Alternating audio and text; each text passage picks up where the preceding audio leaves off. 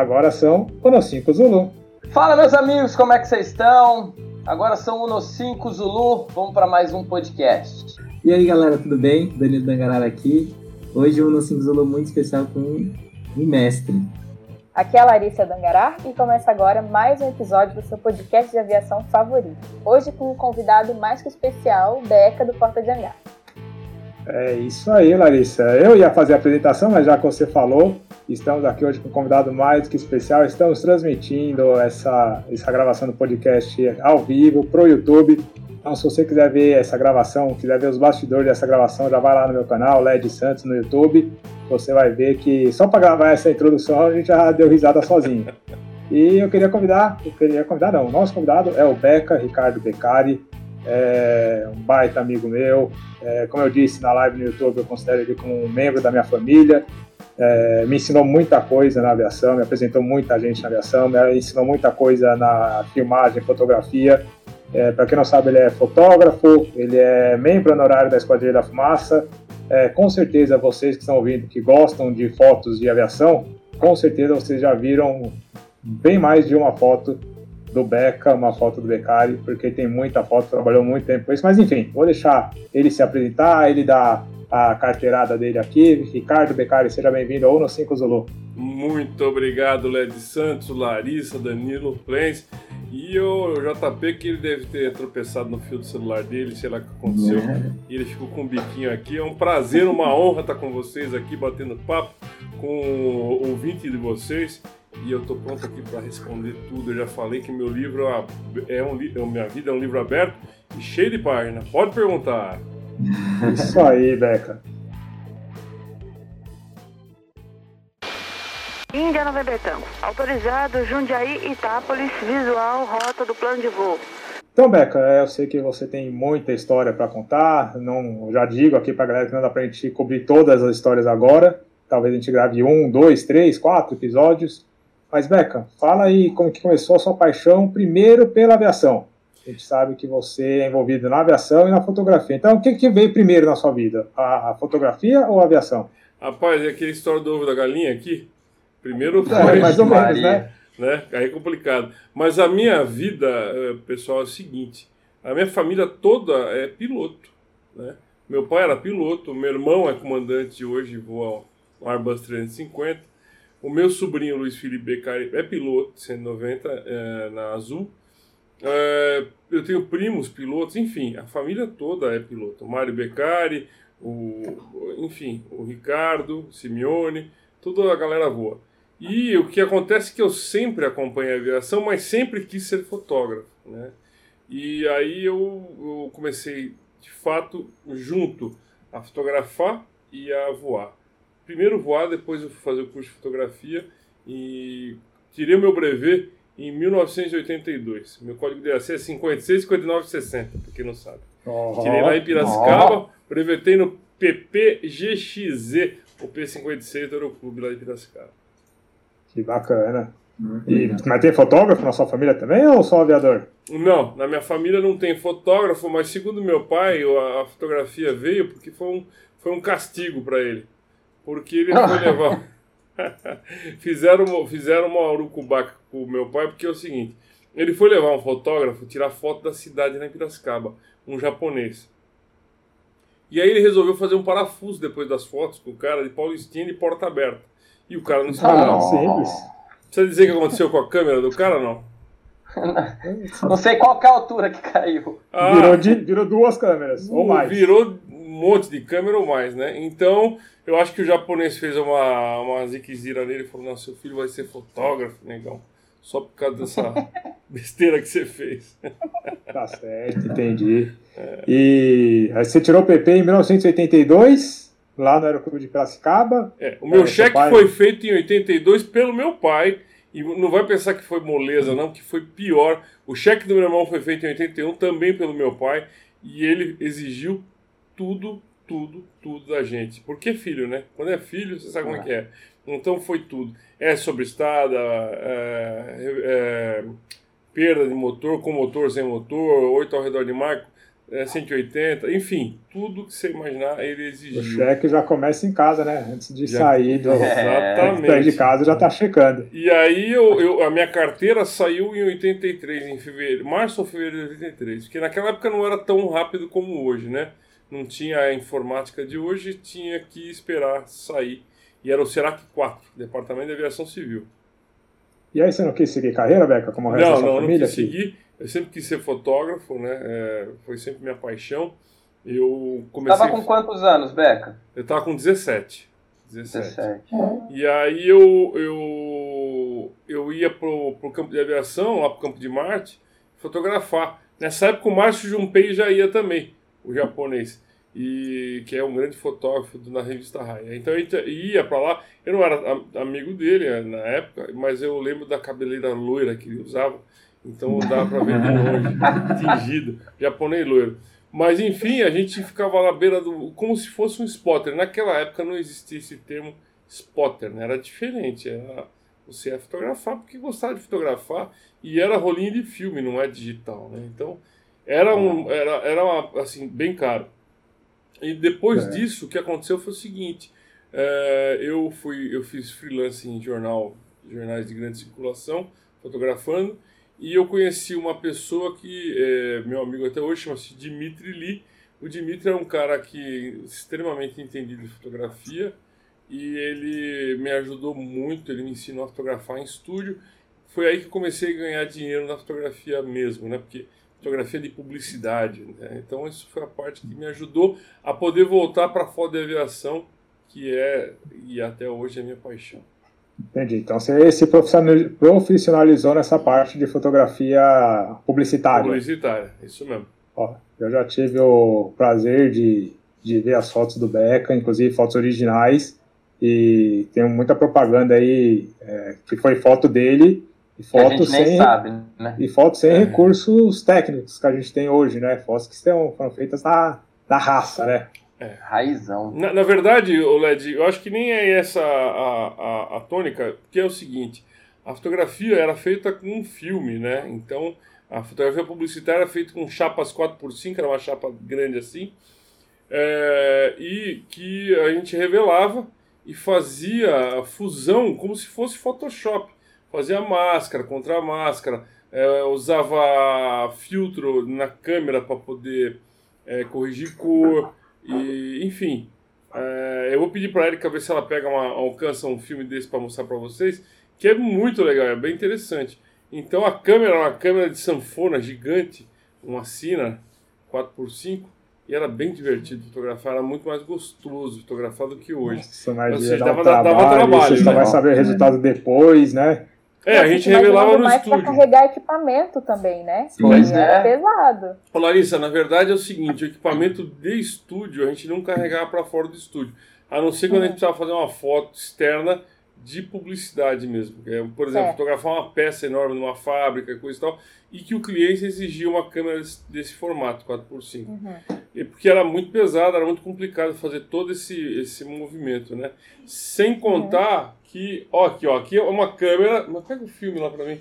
Essa é uma câmera de madeira antiga, mas que funciona Nossa, perfeitamente Nossa. até hoje. Que legal. E o filme, ó, é esse formato aqui atrás, quer ver, ó? Deixa eu pôr aqui para vocês verem. Ó, o formato é esse aí, 4x5. Então você Caramba, consegue fazer. Mas essa é uma câmera que é feita para andar no campo. Ela é levinha, ela é feita de madeira, ah, bem, bem, bem, É super leve. Pesar o quê? Quantos quilos aí? Não, é bem leve. É bem leve. Ela dobra, vira uma bolsinha, ela fecha assim. Ah. E, e, é, bem, é bem interessante, é uma câmera bem bacana. Essa aqui eu ganhei do meu papai, do meu falecido papai João Beccari. Ele foi há, há uns 30 anos lá para Califórnia trazer um avião para o Brasil e, e, trouxe essa câmera para mim de presente. Nossa, Agora, quem quiser ver a câmera que o Beca está comentando, vai assistir lá a nossa live no YouTube Não, que ele mostrou a câmera para a gente lá na live. É bem interessante. Beck, aí você estava fazendo foto de publicidade, foto publicitária, já estava brevetado, já estava checado, e continuava voando, fazia essas voazinhas é, lá em é, Eu nunca parei de voar, eu vou até 2011, LED. Depois eu parei de voar porque É, é, renovar a carteira. Ah, mas você checou antes disso, né, Beca? Hã? Você chegou em 82, estava tirando foto, antes disso você estava fotografando e voando, né? Sim, voava bastante Paulistinha com a Érica. Eu tinha um amigo meu que era o César Buqueque Almeida, eu voava muitos aviãozinhos dele, que ele tinha um Paulistinho J3. Eu levava os paraquedas dele, ele é piloto acrobático, infelizmente faleceu num acidente de voo acrobático, e eu levava óleo para ele tudo, e putz, a gente rodou para tudo quanto foi lugar de, de Paulistinha e de J3, né? E ele de, de Christian Eagle, nos aviões que ele fazia o acrobático no Sukhoi, coisa e tal. Então eu nunca parei E- de voar. É, então, e como que. Aí você, obviamente, juntou aí as duas paixões, a parte do de voar e a parte de tirar foto. Aí você começou a tirar fotos de avião, de aeronaves, e se profissionalizou nisso também, né? Sim, É, me profissionalizei, eu fiz. Ó, aqui, ó. Posso mostrar? Pode. Olha aí, ó. Deixa eu fazer aqui, Nossa. assim, pronto. Olha, Essas fotos são minhas aqui, ó. Algumas fotos minhas. Quer ver? Tem mais coisa aqui pra mostrar pra vocês. Olha aqui, ó. Quer ver? Você fez a parte do. Oshkosh, ó. Muito em Oshkosh. É, a gente vai falar das viagens daqui a pouco. Aí, ó. Você fez as pa- a- várias, várias fotos das, da Embraer, né? Em lançamento de aeronaves da Fiz Embraer. foto da Embraer, fiz foto pra César, fiz foto um monte de gente, cara. Você quer ver, ó? Não, então, mas vamos, vamos com calma, calma. Tá, mas eu mostro rapidinho aqui pra vocês verem, ó. Dá uma olhada aí, ó. Eu sei que é, Caramba, que tem muita foto da Embraer. Bom, tô de volta. Então vamos lá. E aí você então se profissionalizou na também na, na foto aérea, foto de aeronaves, foto de aviação, Isso, air to air. air to air. É. Então, como que é essa questão aí do air to air? Aquelas fotos maravilhosas que a gente vê de aeronaves voando, aeronaves grandes, jatos comerciais voando. Como que você seguiu para esse caminho? E eu imagino que não deve ser uma coisa fácil, né? É, é, não, é, é, é, quando se aprende um negócio, você, você acaba ficando fácil, né? Pra você fazer, cada um na sua área, né? Eu acho que é importante frisar isso aí. Não existe mistério nessa tal dessa vida, nem em pano preto. O que eu acho que precisa ter é, é aprendizado. Então, eu, eu fiz fotos para revistas de aviação aqui do Brasil e eu tive a oportunidade de fazer foto para a Escola da Fumaça, para a nossa querida Embraer, que se Deus quiser vai sair dessa confusão toda aí, vai sair fortificada. E então, como é que você quer saber como é que funciona isso, Led? É, eu ia chegar lá, Beca. Como que, como que são feitas essas fotos aí? Fala um pouquinho dos bastidores pra gente. Então, a gente usa um avião paquera, né? Um avião paquera é um avião que vai com a porta aberta, levando o fotógrafo ou o cinegrafista, que às vezes vão os dois juntos, e a gente usa para poder fotografar sempre de porta aberta, ou a gente remove a saída de emergência, devidamente a- a- a- conectados ao avião com rabo de Né? macaco, que a gente chama, um colete e um rabo de macaco. E, por exemplo, você- você fotografou vários jatos da Embraer. Você vai em outro jato da Embraer, de avi- um avião de performance parecida ou É, depende. não necessariamente? Não necessariamente. A gente fez muito foto da Embraer de navagem, por exemplo, com um amigo meu, Durval Fantozzi, comandante.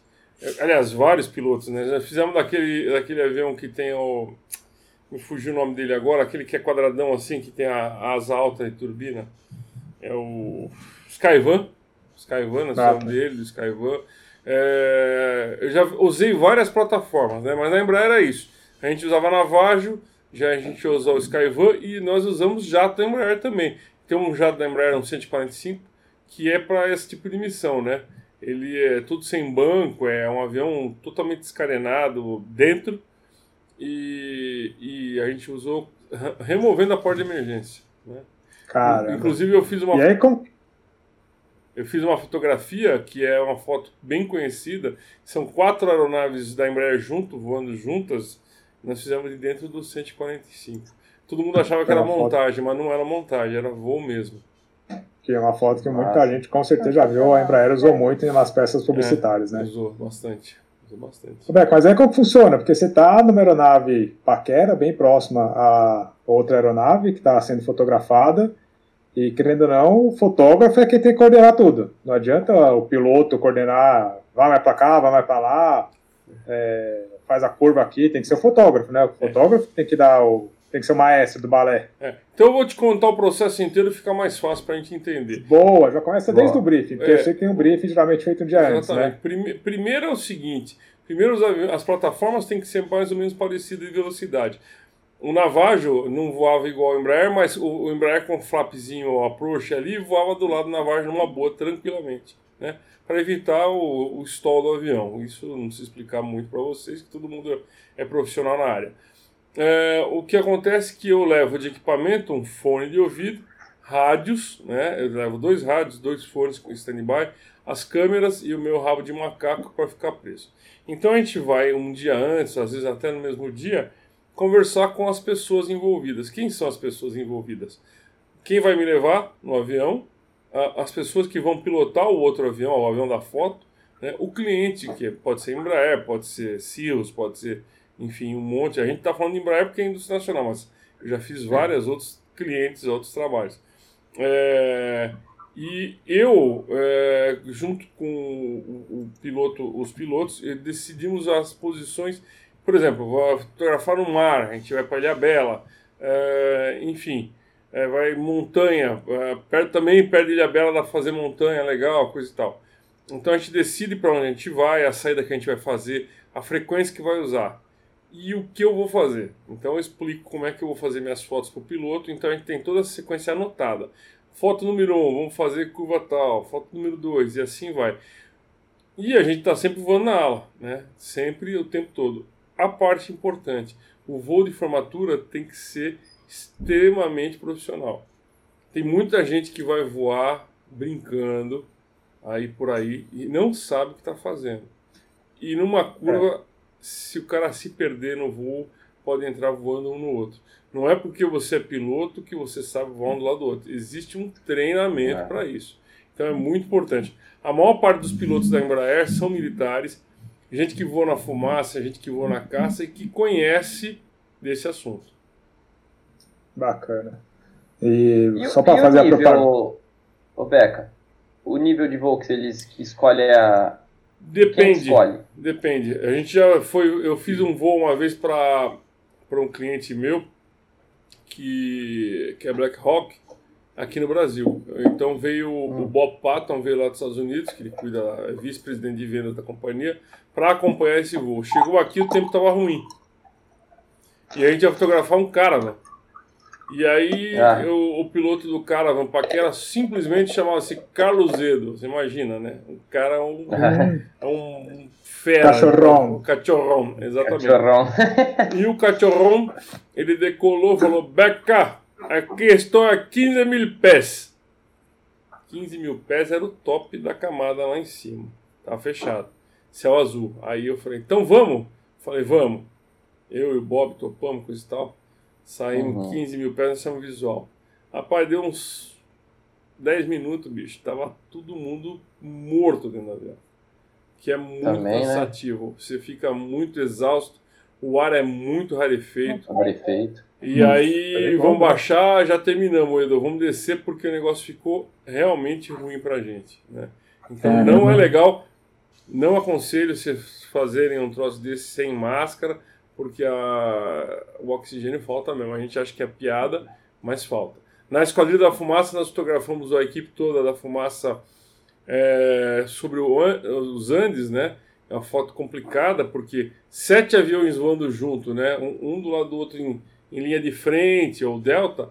Os caras das, das pontas sofrem muito por falta de potência no motor para manter a ala. E, e, a gente que está sem máscara ali, 12, 13 mil pés, é, é complicado, é bem, é bem cansativo. Roberto, então já que você tocou no assunto aí, como que entrou a Esquadrilha da Fumaça na sua vida? Você é membro honorário da Esquadrilha. Eu sou membro honorário da Esquadrilha da Fumaça número 35. Como é... que começou? Como que... Então, eu sempre acompanhei a fumaça, eh, na verdade eu acompanho a fumaça mesmo desde 95, mais ou menos. E Por paixão. Por paixão. Ah, não dá para ficar sem né, LED. Tá. O trabalho que fumaça, os caras é. fazem é maravilhoso, né, bicho? É, Eles são, sem dúvida, um dos melhores pilotos de, de demonstração aérea do mundo. Primeiro porque eles usam um tucano que tem hélice, né? E eles é. voar com hélice, com hélice ali, tudo pertinho do outro, não é brincadeira, cara. É uma coisa muito é séria, né? E tem torque e tudo mais. É, é, é, e o trabalho dos caras é muito sincronizado e muito sério. E aí eu sempre me cheguei conversando com o pessoal, Rui Fleming, uh, na época deles, Vermelhinho, coisa e tal. E eu tenho um amigo também na fumaça, que você bem conhece ele, é o Ivan Nunes Chiqueiro, o Chumbo, que é, voou na bruxa, pro da fumaça. E assim foi chegando, e aí começaram, começando a fotografar, é, e os caras começaram a gostar das, do trabalho e me convidar para fazer viagens. Eu fui com a fumaça para América do Sul, América Central, América do Norte, Europa, é, Caribe, né? É, Espanha, Portugal, é, África. Nossa, já rodei bastante, viu? Roberto, eu vou uma pergunta aqui, eu sei a resposta, mas é, tem gente que está ouvindo que não sabe. Quanto você ganhou para fazer esse trabalho com a fumaça? Ah, a gente ganha muito dinheiro, viu, cara? Nossa senhora, a gente ganha tanto dinheiro para fazer. A fumaça a gente não cobra nada. Eu vou explicar para vocês o porquê. A fumaça, todos os eventos que a fumaça faz são gratuitos. Tem gente que fala, pô, mas não é possível. É, são gratuitos. E, é... e a fumaça tem um negócio muito bacana que o lema deles é representar realmente, fazer o papel de ligação entre o civil e o militar, né? entre os pilotos é. civis e os pilotos militares. Então é um trabalho totalmente gratuito. É, eu, assim, é, realmente não é, não é tão fácil, não é tão glamuroso. Para quem está de fora é bacana, mas o, o, pessoal lá tem que ralar bastante. É, é não é fácil. Transportar um avião para a Europa, por exemplo, o cara vai dentro de um, de um tucano para a Europa, sentadinho seis horas lá no tucano sem poder se mexer. Tem que fazer xixi na garrafinha. É, não é fácil, não é brincadeira. Falir, né? É, eles vão voando o tucano, atravessa o oceano, atravessa o Atlântico no tucano. No tucano. Entendeu? E aí vão as seis, as sete aeronaves. Vai ser as sete mais. aeronaves voando, e aí vai o Hércules é, de apoio, né? Leva uhum. tanque, leva motor extra, trem de pouso, peça leva os anjos da guarda, que são os mecânicos, uh, e Sim. as pessoas que estão na missão. Eu, como fotógrafo, enfim. E, uh, e eu, quando eu vou fotografar, que a gente precisa. Eu fico no final do avião, sempre lá no rabo do Hércules, é, atrás de toda a carga, né? E é a parte confortável, porque você põe um casaco bem quente e vai roncando lá atrás até a hora que chega na hora de fotografar. Que fala, o Becari vem aqui. Né? Eu fico lá por causa disso, porque não dá para atravessar a carga. Até dá, mas é, é, é, muito perigoso, né? Incômodo pra caramba. Né? Então, você acaba dormindo lá. Você fica por lá e faz a viagem lá atrás. E aí o, pessoal da, nos tucanos, eles vão, eles vão informação, eles fazem essa travessia em informação também, é, ou vai cada um no... E, na verdade eles vão voando em elemento, né? Vai, são dois, opa, dois voando aqui, mais separado um pouquinho mais dois, e, e sempre vai um sozinho, que é o, o sete, ele vai sozinho. Sete. Mas aí e a hora que junta lá, que você... Que tem umas fotos suas maravilhosas, cruzando os antes, como você mesmo disse, tem as fotos é, indo para os Estados Unidos, tem foto na Europa cruzando o, o Atlântico ali, que tá a formatura completa, inclusive com a fumaça acionada e tal. É, bom, eu sou suspeito para falar, eu tenho essas fotos todas aqui em alta resolução, fico vendo, é, é fundo de tela do meu celular, e aí você coordena com isso agora, junta todo mundo, abre a porta do X, aí imagino que tem que descer um pouco, né? É, na verdade é o seguinte, a gente faz sempre quando a gente está chegando em algum lugar, né? Por quê? Por causa de, de evitar uma pane, é, você. É, combustível está mais baixo, você já está perto do lugar. Então é importante você fazer sempre perto do lugar. Então como é que funciona? A gente combina todas as manobras como é, num, num, procedimento normal de, se eu fosse fazer de um cliente. Então a gente vai fazer linha de frente, cobrinha show, é, Delta, Concorde, enfim, é, a gente combina todas as manobras. E é uma cena, cara, que quem nunca viu, que se vê na primeira vez, se emociona. Não tem como falar que não é emocionante. Não tem. É, falar, ah, não, não me emociona. Emociona sim. E você vê um. Não, é ou quando você vê um Embraer ao seu lado, aquele baita aviãozão, que você ouve o, o som das turbinas ali sem. Pô, é muito legal, é muito emocionante. Eu não vou Poxa, falar, mas tem um cara super... aqui porque eu tô lembrando da última vez que eu tava lá em Bauru, no evento que você tava também, que a gente acompanhou de perto a esquadrilha. Eu acho que foi uma das últimas apresentações da fumaça que eu vi. E é o que você falou, na hora que você ouve o acionamento dos tucanos E, na verdade, antes do acionamento já é legal, porque todo o andar dos pilotos para as aeronaves é feito todo de uma forma sincronizada, junto com os mecânicos. Uhum. Os mecânicos checam a aeronave, liberam as aeronaves para os pilotos, os pilotos vão marchando até cada um até a sua aeronave. E eles viram para ir para a aeronave todos ao mesmo tempo, daquele jeito crono, é... é um balé, né? É um balé que funciona, depois os mecânicos tiram o calço, o acionamento é feito eu não sei como eles conseguem fazer acionamento todo ao mesmo tempo, ao mesmo as hélices giram igualzinho, cara. É, é, é, é porque, na verdade, LED, é assim. É, o avião, a turbina é mais fácil da partida que o avião a pistão, né? Vocês todos sabem disso, sim, que é muito mais simples. Então, o, o comandante está sempre lá na fonia, é, eles chamam de teatrinho aquilo, troço todo, né? Então, o, o militar é muito disciplinado, entendeu? E isso é muito. É uma coisa interessante que eu vou contar para vocês agora: é o seguinte: você recebe, eu não tenho aqui agora, mas um livreto da fumaça, quando você vai viajar com eles, com tudo, com o telefone de todo mundo envolvido, inclusive as pessoas do hotel, o telefone endereço de hotéis que você vai ficar, ou se você vai ficar num cassino oficial, também o telefone e tudo mais, é, telefone dos adidos de, no, no mundo inteiro, as roupas que você tem que usar, os compromissos que você tem que fazer. Entendeu? Então é uma organização muito legal. Você chega no, no avião, é, eles etiquetam sua mala é, com seu nome, tudo direitinho. Quer dizer, é, é muita organização. E não pode ser diferente no voo, no voo de ala. Por quê? Se você não for organizado no voo de ala, você está frito, bichão. Você se é. mata.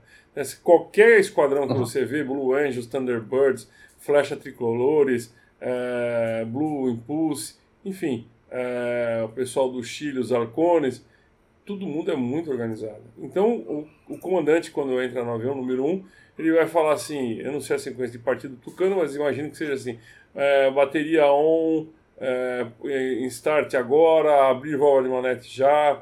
E tudo ele vai falando e as pessoas fazem tudo junto, sincronizadíssimo. É, tanto potência, tanto, e, e, assim vai, entendeu?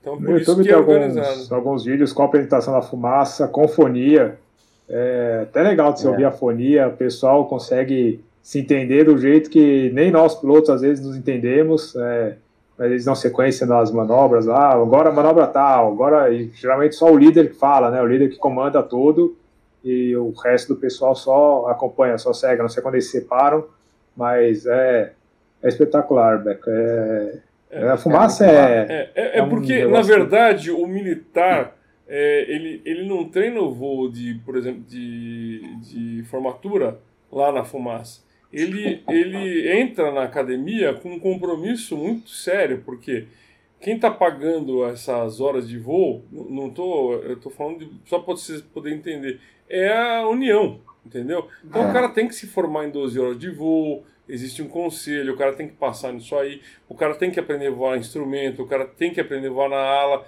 porque faz parte da missão do militar. Então, o cara chega na fumaça e ele já sabe voar na área, ele está solo para isso. O que vai acontecer é que ele vai mudar a rotina e as manobras que o esquadrão faz. Então, é isso. É, é muito importante esse tipo de coisa é, para as pessoas saberem que o militar ele tem essa doutrina. Por isso que ele é, é tudo certo, né? O uniforme tem que ser muito bem arrumado, não existe o cara estar tá com barba. Então, é, é, eu acho bacana esse tipo de coisa. Bacana, Aqui alguma história que você queira contar? Com certeza tem várias, você já me contou várias, alguma assim que seja memorável que você queira contar? Ou da fumaça, ou da, de alguma missão de fotografia, ou de algum voo que você tenha feito, é, não precisa contar da troca de cueca ainda, que eu vou perguntar isso depois. Mas é uma história bacana aí que você queira contar. Mas você sabe, Led, eu tenho várias histórias. Você imagina que são 37 anos fotografando, 38 Eu sei, porque a gente se conhece há uns 3, 4 anos já, e cada vez que a gente senta é história que não acaba mais, né? É, tem história então, de família, você, é, tem você... história de um monte de coisa. E esse, para mim, é uma coisa muito legal. Contar história é muito bom. É bom a gente dividir a nossa vida com as pessoas, né? História bacana, não história é, é só de, de, profissão mesmo, acho que é bacana isso aí. É, assim, alguns voos memoráveis, eu posso te dizer um monte, né? Eu fiz um voo uma vez fotografando é, um, Cessna, um Cessna, um Embraer 170 de dentro do Skyvan, justamente dentro do Skyvan. E o tempo estava é, bonito em cima e embaixo ele estava na metade das nuvens. É, eu sei que isso é, uma, é um podcast, mas para o pessoal que está vendo aqui, eu, eu devo ter uma foto dessa aqui para mostrar. E, e, isso aí foi muito legal porque. Aqui, ó, vamos ver se consigo mostrar. Desculpa. Vamos ver aqui. Atenção, cadê você? Aí, ó. Esse no cantinho aí. Olha que legal isso. Dá pra ver aí? Nossa, que doido, velho. É. Também tá a tela aqui, pessoal ver também, mas dá pra ver sim. Aí, ó. Mais ou menos aí. Então, o que acontece? Essa foto foi uma foto memorável.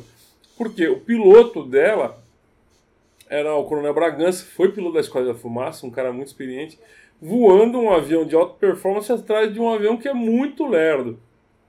Entendeu? E no meio dos, das montanhas lá em Ilha Bela. Isso aí é, é um trabalho é, de muita muito precisão, né? Pois é. Outro voo memorável eu fiz com o Daniel Torelli, que é um grande piloto, amigo meu. Ele fez muito ensaio para as revistas de aviação. É um, é um cara que voa jato de alta performance intercontinental. Nós fotografamos o, o Legacy 600 também no esquema assim. A gente usou um avião monomotor e subimos a, no nível 120 para fotografar e estava turbulento, cheio de, de, cúmulos e coisa e tal. E eu pedi para ele ficar fazer curva com o nariz mais alto. E, enfim. Mas o resultado dessas fotos do, do Daniel Torelli, por exemplo, no mundo inteiro apareceu, né? Então um dia ele estava me contando que ele estava em Miami, no, no, no, centro de não sei das quantas lá da Embraer, e o cara viu a foto, falou, ah, você viu essa foto, que legal, não sei o quê. Aí ele falou pro cara, era eu que tava voando, cara.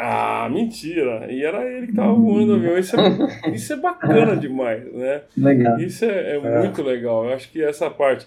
Outro voo memorável que eu tive foi com a esquadrilha, que eu falei agora há pouco, a gente voou sobre os Andes. Voamos sobre os Andes com sete aviões e a missão é bem complicada de fazer, porque está alto, porque falta potência para os aviões, é, enfim que mais? É, tem tanto voo bacana, cara. É, enfim, é, fotografar. Fotografei uma, uma coisa legal em Ipanema uma vez também. Só que nós fizemos de helicóptero. Né? Nossa! É, de helicóptero. E o Ipanema passava por debaixo da gente, assim, ó. Na plantação, jogando água. Não estava jogando veneno, obviamente. Veneno não, gente é defensivo. É defensivo, Nada defensivo, de veneno. Adubo. Senão o é. pessoal da Sindag vai, vai pegar no meu pé. E eles estão muito certos. Fertilizante. Não é isso mesmo, JP? É, e, fertilizante, jogando, defensivo agrícola, ele não é? passava com água.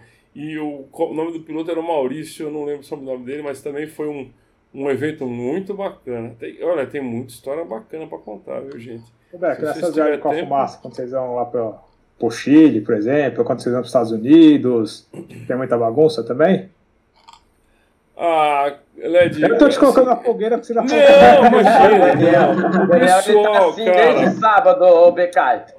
Tá pode, desde sábado, não, assim, já pode, sofri com ele. Pode, já. pode falar, não tem problema. O pessoal ah, do esquadrão, cara, da esquadrilha, né? do EDA, primeiro que a gente é muito amigo, né? É, o pessoal fala uma coisa engraçada que é, as pessoas passam pela fumaça e eu fico por lá né?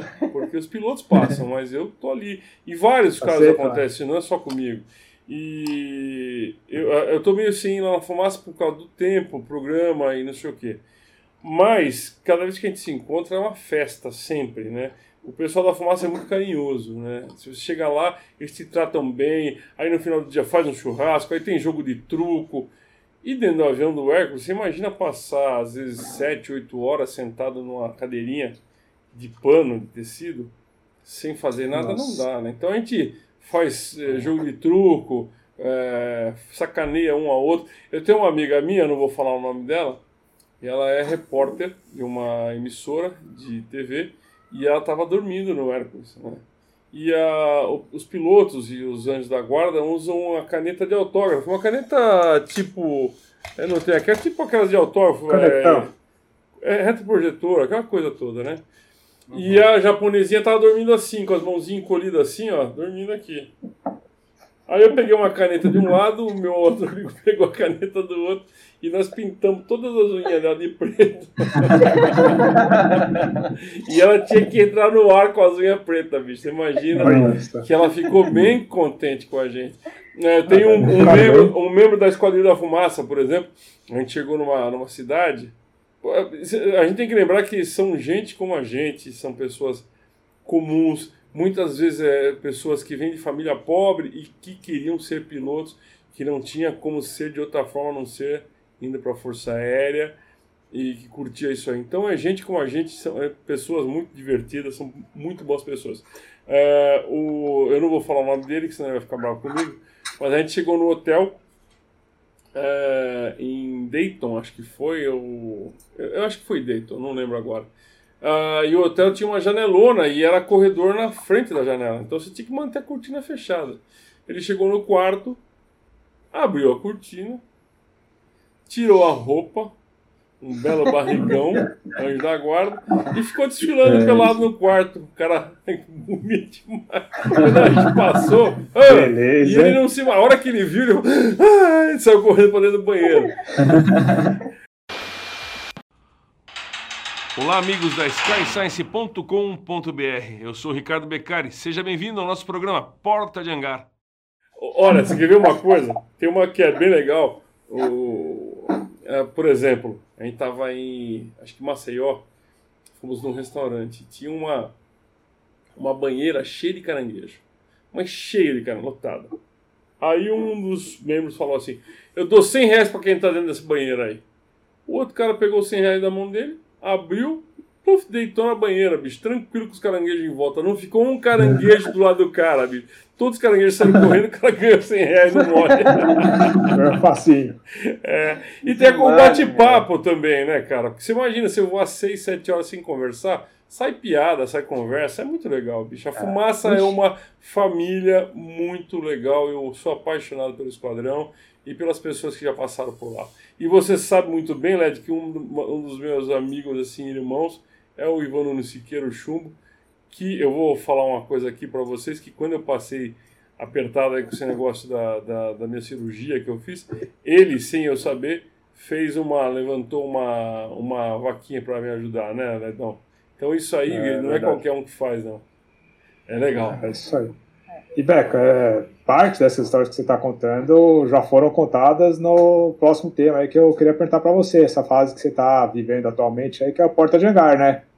Como que surgiu o canal, como que surgiu a Porta de Hangar? Então, rapaz, o canal começou com um trabalho de a gente fazer uma uma como é que fala? Uma internet pra, pra portal. Um, um portal, obrigado. Um portal, né?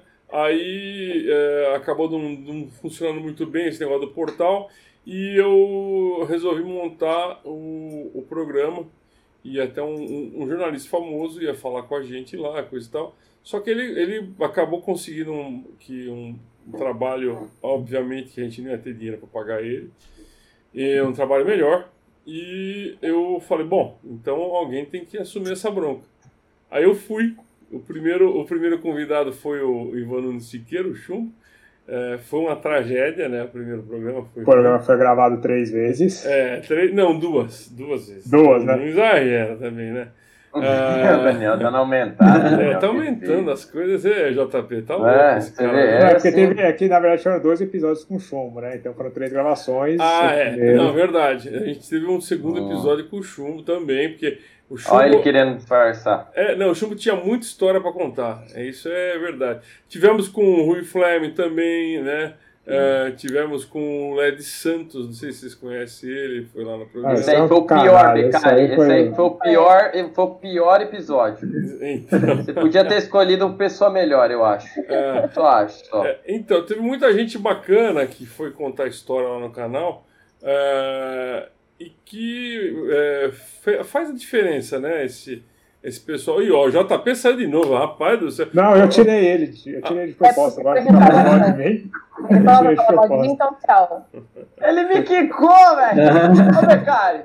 Ele tá é ditadura leve. Não, Larissa, você não tem noção. Ele tá, ele tá me aloprando desde sábado. Eu imagino. Pronto, vai, pode continuar, pode continuar, vai, vamos aí, continua aí. Que... Volta o JP, o JP é querido do público. Agora, agora Led, ele, ele tá com a carinha assim, né? Se você voltar de novo, ele vai voltar diferente. Quer ver? Vai lá, vai lá, vamos lá. Atenção. Então, vamos tirar o JP. Volta, vai. A gente tá aqui conversando, tudo bem, tá? Vamos lá. ver se tá com a carinha de choro agora. Atenção. Ah, aí, que beleza. Você sabe, Led, que lá no programa eu tive um prazer, que você editou até, de receber o, o senhor Osiris Silva. Né? Esse aí. Que esse, esse senhor, esse homem, eu vou falar para você uma coisa. É muito, muito bacana falar com ele. Eu fui com as perguntas prontas e coisa e tal. Eu comecei a falar. Eu nunca fiquei tão nervoso na minha vida como aquele dia. Eu comecei a falar e ele já chutou a bola para dentro do campo, driblou, cobrou escanteio, bateu falta, cobrou pênalti, defendeu. Ele fez tudo, gente. Não, não precisava fazer mais nada.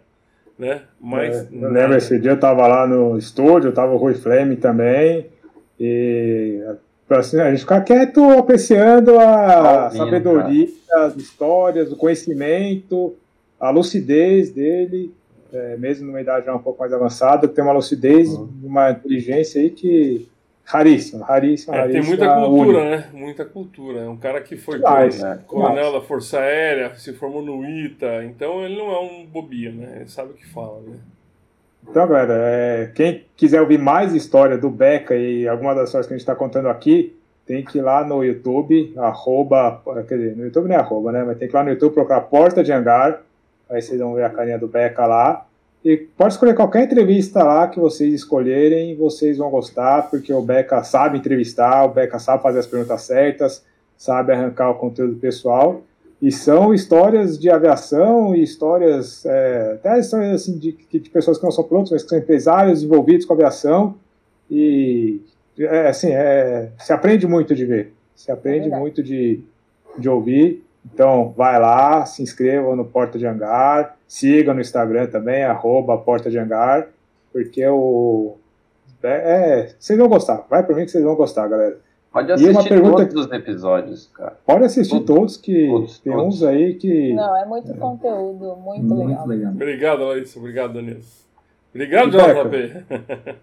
Uma pergunta que você sempre faz para os seus convidados. Troca de cueca. Ah, tive algumas. As que você já teve, as que você pode falar, ou seja, que já foram mais de uma. Conta aí que você acha que a galera merece saber. Ah, não, já tive algumas sim. É, mas todos contornáveis, né? Uma vez o, eu tive uma pane com. Eu vou falar assim para ficar mais chique. Com o B56C, o Hugo hum. Paulistinha. Uhum. Eu decolei. Da credibilidade. Foi, é, pois é. Eu fui fazer um voo panorâmico, né? E aí a, a moça que foi comigo no voo, ela começou, moço, não tem perigo? Moço, não tem perigo, não é perigoso. Não, não é, não é perigoso, não, não é. Ela só falava isso. Bom, para quem conhece Piracicaba, a cabeceira lá é 35 e 17, eu decolei da 35, sentido ao a, aeroclube. E se o motor parar ali, a única chance que você tem lá é canavial, né? Canavial, mas é tudo meio morrote ali, é ruim de pousar. Da 17 para 35 já é melhor. Aí eu saí com o avião do chão, o motor fez. Aí eu não parou. Não, não entendi como fez o motor. Repete, como é que fez o motor, Becai? Repete, repete, por favor. Sonoplastia perfeita.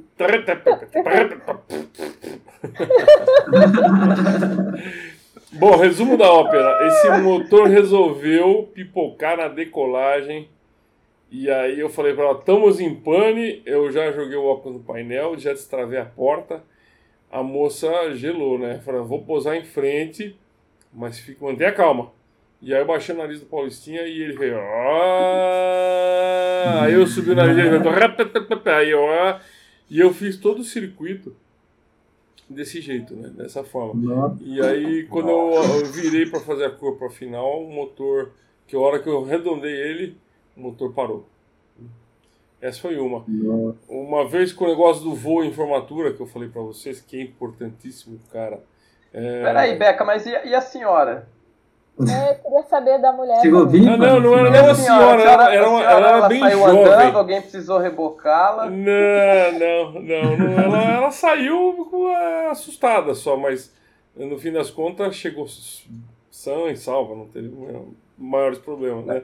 Mas eu, eu acho que ela cristalizar né? dentro do avião, acho que nunca mais ela entrou no avião. Nunca mais ela entrou no avião. Pois é, sempre dá uma zebrinha. Uma vez eu. Ah, uma vez o que aconteceu foi que vazou o óleo do motor do, do, do Paulistinha em cima da cidade e o manômetro do, do óleo começou a, a, a variar, a mexer. E aí eu voltei para a pista e chegando na final eu cortei, mas sem problema nenhum também, pouso completo, sem, sem muito estresse, né? E o mais assim, também deu susto de voo em ala, como eu falei para vocês. Voo em formatura é um troço complicado. Uhum. Então, é, não façam esse voo se o cara não for exatamente habilitado. Isso foi uma lição para mim, isso faz muito tempo.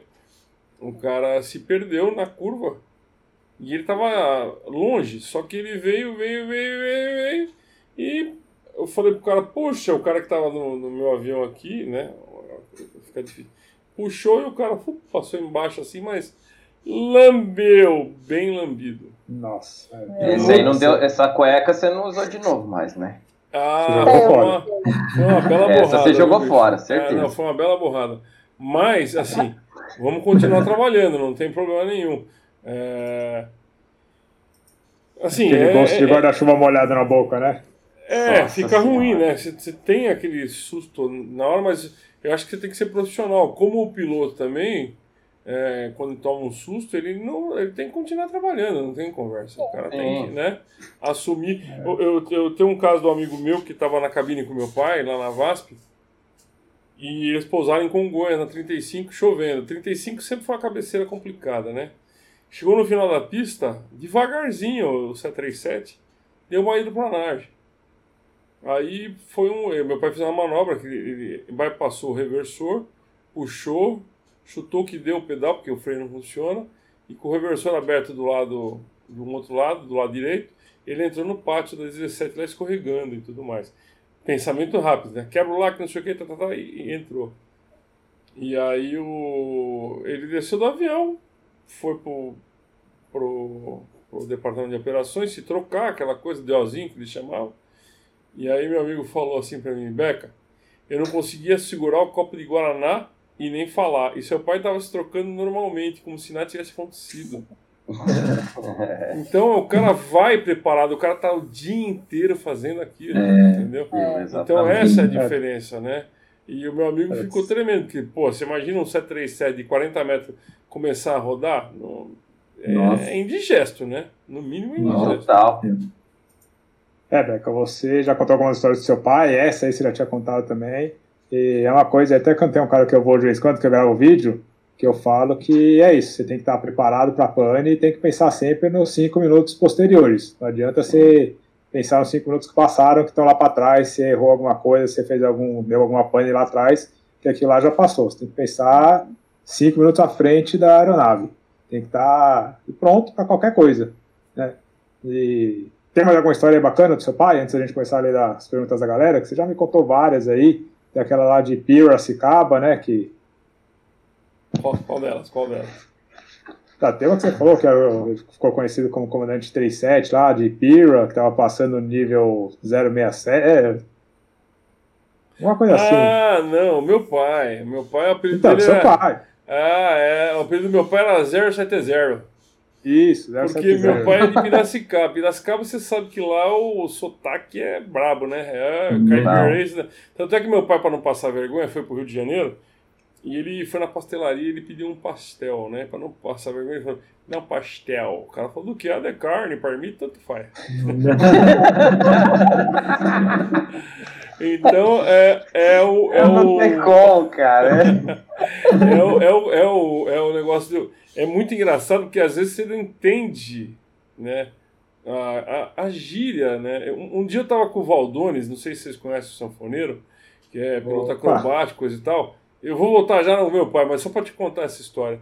E a gente foi é, almoçar lá em Fortaleza, né? E o Valdones é um cara extremamente famoso, ele no meio dos músicos, e, e, em Fortaleza ele é muito conhecido. Como, como, piloto, não, mas como músico, que ele é um excelente é, acordeonista, né, sanfoneiro. E aí tinha um cara vendendo porquinho no semáforo, aquele porquinho de cerâmica que você joga moedinha dentro, coisa e tal, tal, tal.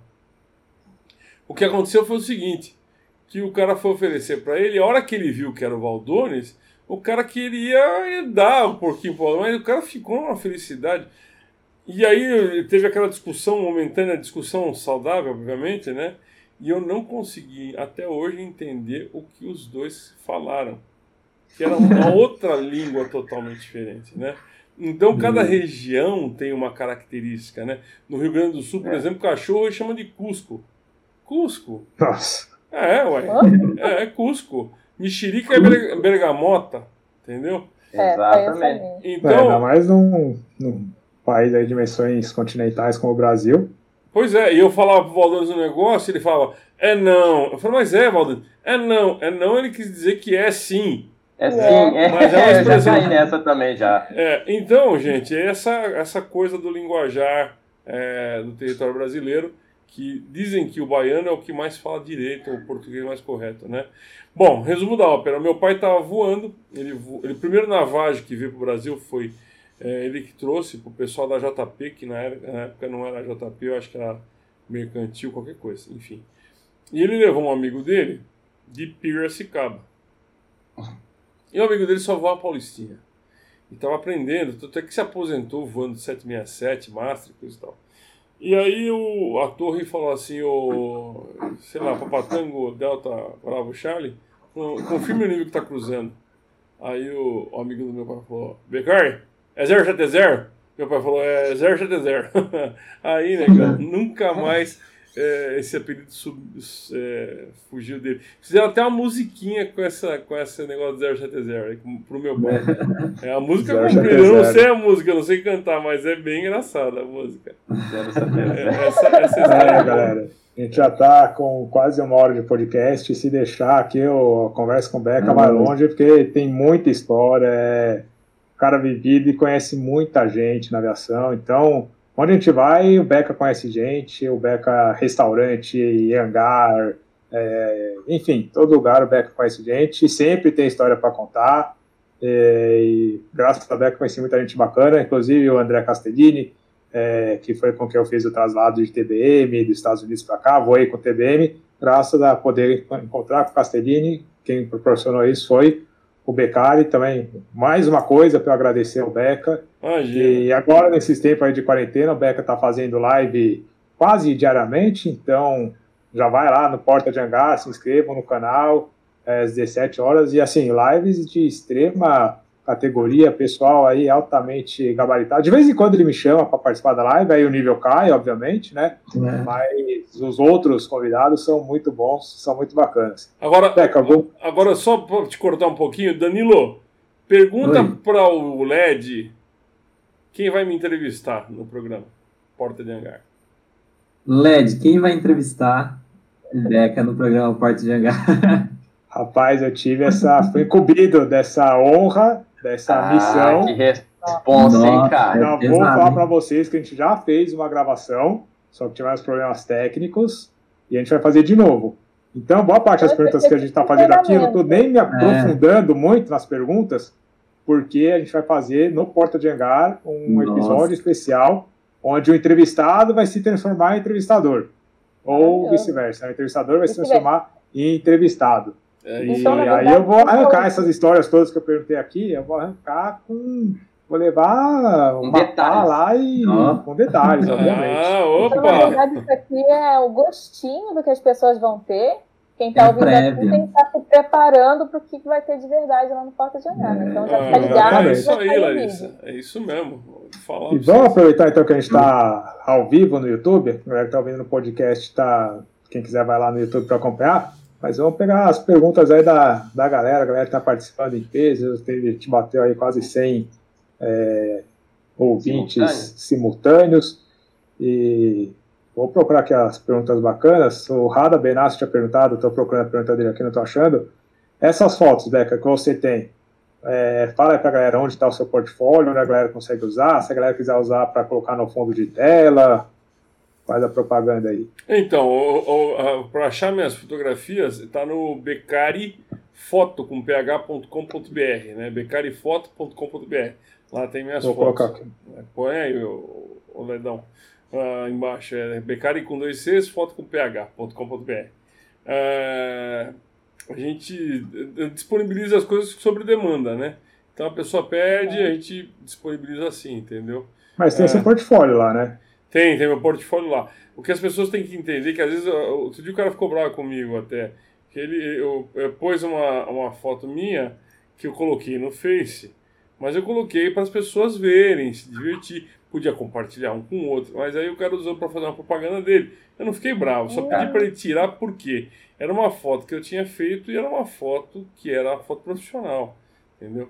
Para ah. usar para outra coisa, tem que pedir pro fotógrafo. Né? A gente vive. Até porque, exatamente, você vive disso, né? E é, você já contou aqui pra gente, porque a gente sabe, não é fácil fazer essas fotos, né? É, pois é. É eu... o celularzinho, não é um drone, não, vai ter trabalho. Não, né? não é. A câmera é uma câmera cara, os dentes são caros. Mas não é só isso, é meu trabalho, né? Eu, eu como fotografia, né?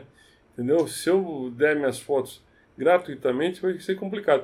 Eu, eu, e eu compartilho com o pessoal no Face, porque eu, eu tenho certeza que as pessoas não vão fazer esse tipo de coisa.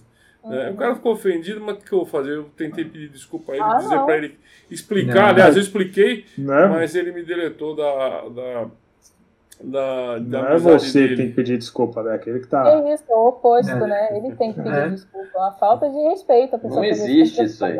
É igual alguém chegar no meu canal, pegar meu vídeo e apresentar falando que é meu. É, é dele, né? Na verdade. É.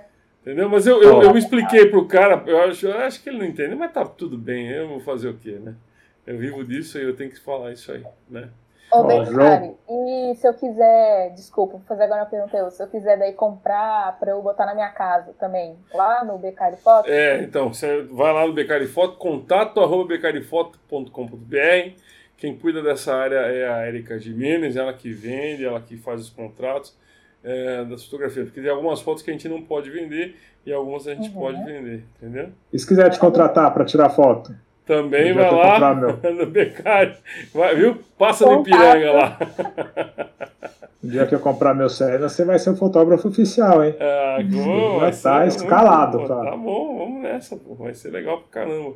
Vai ser muito legal. Ó. Agora, uma coisa, o serviço que a gente faz, Led, para contar para vocês, que inclusive o André Castellini comprou esse serviço nosso, é fotografar o avião da pessoa, né? E aí você fala, pô, mas como é que o cara vai voar na ala lá se o cara não voa? A gente contrata o Ivan Nunes Siqueira, o Chumbo, para fazer esse voo, ou o, o Crespo também, é, que agora ele, tá, ele não está mais. É, ele está voando numa companhia aérea, já tem que evitar esse tipo de coisa, não fazer, né? Mas o Ivan Nunes Siqueira é o cara, meu parceirão, e a gente faz, esse, faz um pacote é, de avião e tudo e, e fotografa o avião da pessoa. Maravilha. Show de bola aí, galera. Legal. Você tem seu avião, você quer tirar uma foto especial, espetacular, tá embaixo, becarifoto.com.br. Recomendo demais. Ou filmar também, gente. É. Ou filmar é, também, né? A gente tá, inclusive cobertura aí, você fez a cobertura do evento da Embraer, cobertura do lançamento do Catarina, cobertura do lançamento do E2, é, o aniversário da Embraer. Tava com a gente mais? ano passado na Via Show. Não é mesmo? Tava na Via Show. Tava de, Bauru, dei com o microfone na cabeça é, do JP. A Becari tá em tudo, cara. Tá em tudo. Aí, JP, lembra que eu bati com o é microfone na sua cabeça? Toim. É, inclusive tem, tem sequelas até hoje aqui. É, Caiu um monte de cabelo por causa disso. Não, mas a gente percebeu outra coisa, não foi só o cabelo, não, JP. oh. Vixe, isso eu não percebi, não. Entendeu? Falando de Agachou, o João Pedro até comentou aí que Agachou esse ano moiou. Moiou. É, miou, é, miou. Até uma coisa que eu esqueci de perguntar é sobre os eventos internacionais, né, Beca? Oshkosh, Sunny Funk, você já participou de vários, né? É, Oshkosh, Sanafan, Red Flag, Inch, é, Fidai. Quantas vezes Oshkosh, Beca? Rapaz, em Oshkosh, umas 18, eu acho. Rapaz, pensa no cara que. Ó, ano passado foi a primeira é vez muito. que eu fui para Oshkosh. E aí, para quem que vai pedir informação, Lógico que não é pro Google, né? O becário. O becário falou, vai naquele restaurante assim, assim, fala com fulana de tal, vai estar sentado numa cadeira assim, assim, assado e tal, pede tal prato. Eu saí daqui com uma lista anotada de coisa que eu tinha uma pasta de navegação do voo que a gente ia fazer com o TBM e outra pasta com as recomendações do Becker. E uma mala jumbo até... com as minhas indicações, tá certo. Exatamente. E aí eu, uma das lojas que ele falou para eu passar, é, não vou me lembrar agora, tá lá no meu caderninho, é aquela loja de fotografia, espetacular, que eu comprei um monte de coisa lá, gastei todos os meus dólares, poucos Câmera dólares. Cassino. Como chama? Cassino, Cassino é, Câmera Cassino, é.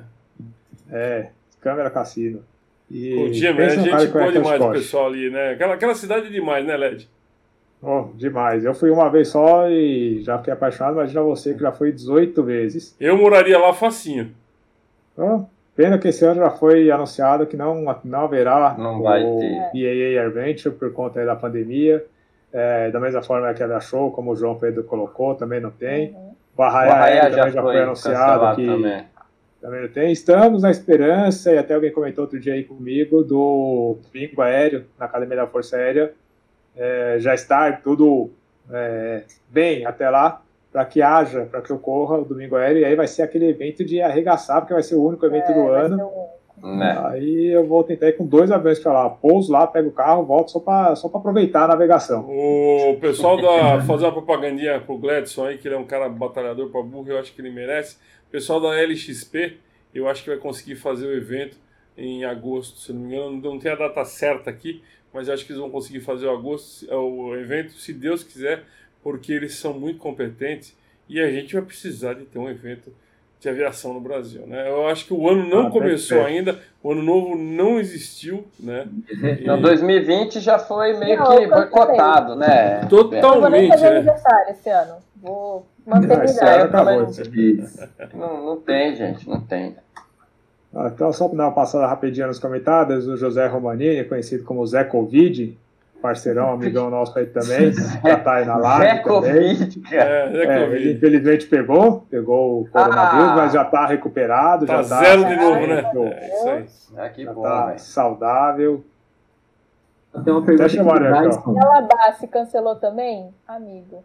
Ah, eu acho que sim, vai cancelar também. Alabasta, acho que não. Rapaz. Já estava cancelado antes do coronavírus. Já, é, né? Exatamente. É, exatamente. A gente já não sabia muito bem onde ia ser, lembra? É, exatamente. Lembro, eu tô vendo aí que, o, que o, o Zé Luiz. Eu aproveitei, Desculpa. aproveitei ano passado como nunca. Ah, pois isso é. aí, aproveita. O Inheco, que está aí na, na, no rodapé, José Luiz Inheco, eu conheço ele mais ou menos uns 35 anos. Ele começou, exemplo de pessoa, é comandante hoje lá fora, comandante de 737, se não me engano, 800, qualquer coisa do tipo. E ele começou trabalhando, entregando avião lá no Aeroclube de São Paulo, na década de 80. E é um cara sensacional, um batalhador, um cara gente boa. Quero mandar um abraço para ele, se vocês me permitirem. Um abraço, Você pode tudo. Você pode tudo, é, é, que é isso. Beca, o Mega, que é amigão nosso também, aluno do Aeroclube, está perguntando se tem alguma foto com a Ayrton Senna. Não, é engraçado essa pergunta que ele está fazendo, porque é o seguinte, o Ayrton Senna estudou na mesma escola que eu estudei, mas ele não era o Ayrton Senna. Né? Ele era um aluno comum, regular. Coisa ele era o Ayrton normal. O Ayrton normal. E eu, eu levava o carro para lavar no Jardim São Paulo, no posto de um amigo meu, o posto Mirante, e o Ayrton lavava o carro lá também. A gente ficava esperando ele à noite para dar um abraço nele, coisa e tal. Mas é, não, não tem nenhuma foto com ele, infelizmente. É, um cara, pra, no meu ver, é, é, foi o cara que. Um dos mais patriotas do Brasil foi esse cara. Ayrton Senna. Esse, aí, esse cara era, Senna, era, é. era, muito perseverante, é um exemplo de, de pessoa. Ah, o Geraldo Gasparotto aí, eita! É, aí, ó. Próxima pergunta é dele, ó. Perguntou se estava na despedida dos Mirage em Anápolis. Não, Geraldo, não estava não, rapaz. vou te falar uma coisa. É, é, como, é, a minha vida é corrida, né? O, Ledão sabe você gravar, não sei o quê. Mas, é, então não dá. Às vezes não dá para fazer tudo que a gente quer, né? Gostaria. Não dá para estar em todas as festas, né? É, não Quantas dá, vezes você já me convidou também para eventos ou... Pois é, pois é. A vida do LED é corrida também, né? É, já, infelizmente já perdi a oportunidade aí de voar em Falcon, já perdi, deixa pra lá. Mas você voou numa máquina bem legal, hein, Ledão? aqui. Não vem não, não vem é, não, que você voou. Nesse assunto, Ó, olha só. Hã? Não, o Beccari não vai lembrar, mas a primeira vez que eu conheci ele foi na Dassault, em Sorocaba. Ele ah. foi tirar umas fotos lá do, das aeronaves. Isso faz, sei lá, uns quatro anos. Ah, não lembro, mas, desculpa. Era, é, é, era muita gente. Passa muita gente na minha vida. Agora, Larissa, Pergunta pra ele do que, que ele foi voar comigo. Pergunta. Quem? LED? É. Você foi voar de que, LED? Conte que você não me convida pra essas coisas. Não, mas lógico que não. Você já viu que um, um aviãozinho pequenininho da Embraer, um tal de Praetor? Olha! Querido! Já, é. já ouviu falar? É, Ai, gente, São José, olha, com, São José Congonhas em 12 minutos. 12 minutos. não, nós vamos muito mais 12 tempo. minutos porque o controle segurou a gente. Porque não, mas a gente ah. voou mais tempo depois. A gente voou mais tempo. É, baita máquina, baita Opa! ali do Jump City. Gente chique é outra coisa, né? É outra Graça, pegada, é mais uma coisa que eu tenho que agradecer ao Beca, ó, tá? Já falei que ia virar um podcast de babação de ovo, que ia ficar chorando e agradecer. As coisas aí que eu, da aviação que eu conquistei graças a essa amizade com o Beca que é demais. Só que eu acho que um episódio só com ele não vai dar. A gente tem que marcar, já deixar marcado as provas. Mais um seis. Vamos, vamos gravar. É, falou, tem que gravar um episódio de três horas, vai fazer uns três episódios aqui. É, ó. verdade. É, mas eu adoro. Vocês podem me convidar quando vocês quiserem, que eu acho legal. Tô vendo um monte de gente aqui perguntando um monte de coisa. E eu acho isso demais. Deixa eu pegar lá as perguntas. O Leonardo Souza hoje estava lá no meu, no, meu, no meu live com as meninas hoje, com a, com a Ana Cunha, a Ana Quirino e a Márcia da Márcia Skate, e ele estava lá. Aí, ó. Ah, contato radar, perguntando se eu trabalho no Aeroclube de Jundiaí. Estou quase todo final de semana lá. Não, ele perguntou no que você trabalha lá. Oi? Ele perguntou no que você trabalha lá. Tu tra... ah, Faxineiro. De, de que? Eu trabalho como... Faxina. Faço a parte de gestão de segurança operacional lá, hum. atuando junto com os outros instrutores. Um pouquinho da. Ah, na verdade, a gente faz de tudo um pouco lá, né? Quando não tem nada pra fazer, a gente vai rangar, a gente dá bronca nos outros. Mas, Pega, é, pode pega, fode, é mais ou menos é, isso. É isso. De vez em quando a gente não tem muita coisa para fazer, a gente vai lá, deixa um parafuso de manhã para um fode, aí à tarde a gente vai lá e pega esse fode pega. para Logo pega de novo. Exatamente. Exatamente. O Gladson está aí na, na live também, era a minha pergunta, mas eu não, não vou lembrar agora qual a pergunta. O Giba está aí na live também, está procurando a pergunta dele. Grande Giba. É, grande Giba. Está procurando a pergunta dele, que você já voou com ele, né, para fazer foto no Scan Papá. É, mas o, o, avião era o dele, mas não era ele que estava pilotando. Quem estava pilotando é um cara que chama Fábio. Eu não lembro o sobrenome do Fábio, mas é o Fábio que estava pilotando o avião. Eu não sei se na época o avião era dele. Agora, esse Navajo eu conheci, o Papatango Delta Uniforme Tango, o Dut. Conheci sim. O Dut. É, é falou que já foi nos Navajinho. E ele falou que já rechecou com seu pai várias vezes. Com certeza. E sempre terminava com peixinho e batuba. Clássico. Ah, era assim mesmo. Mas só que meu, meu pai não abusava dos voos, não. É que o pessoal gostava muito de estar junto com meu pai, então era sempre terminar no Peixinho Batuba ou dar uma volta em Piracicaba. É, Você sabe o que quer dizer metar, LED? Oi?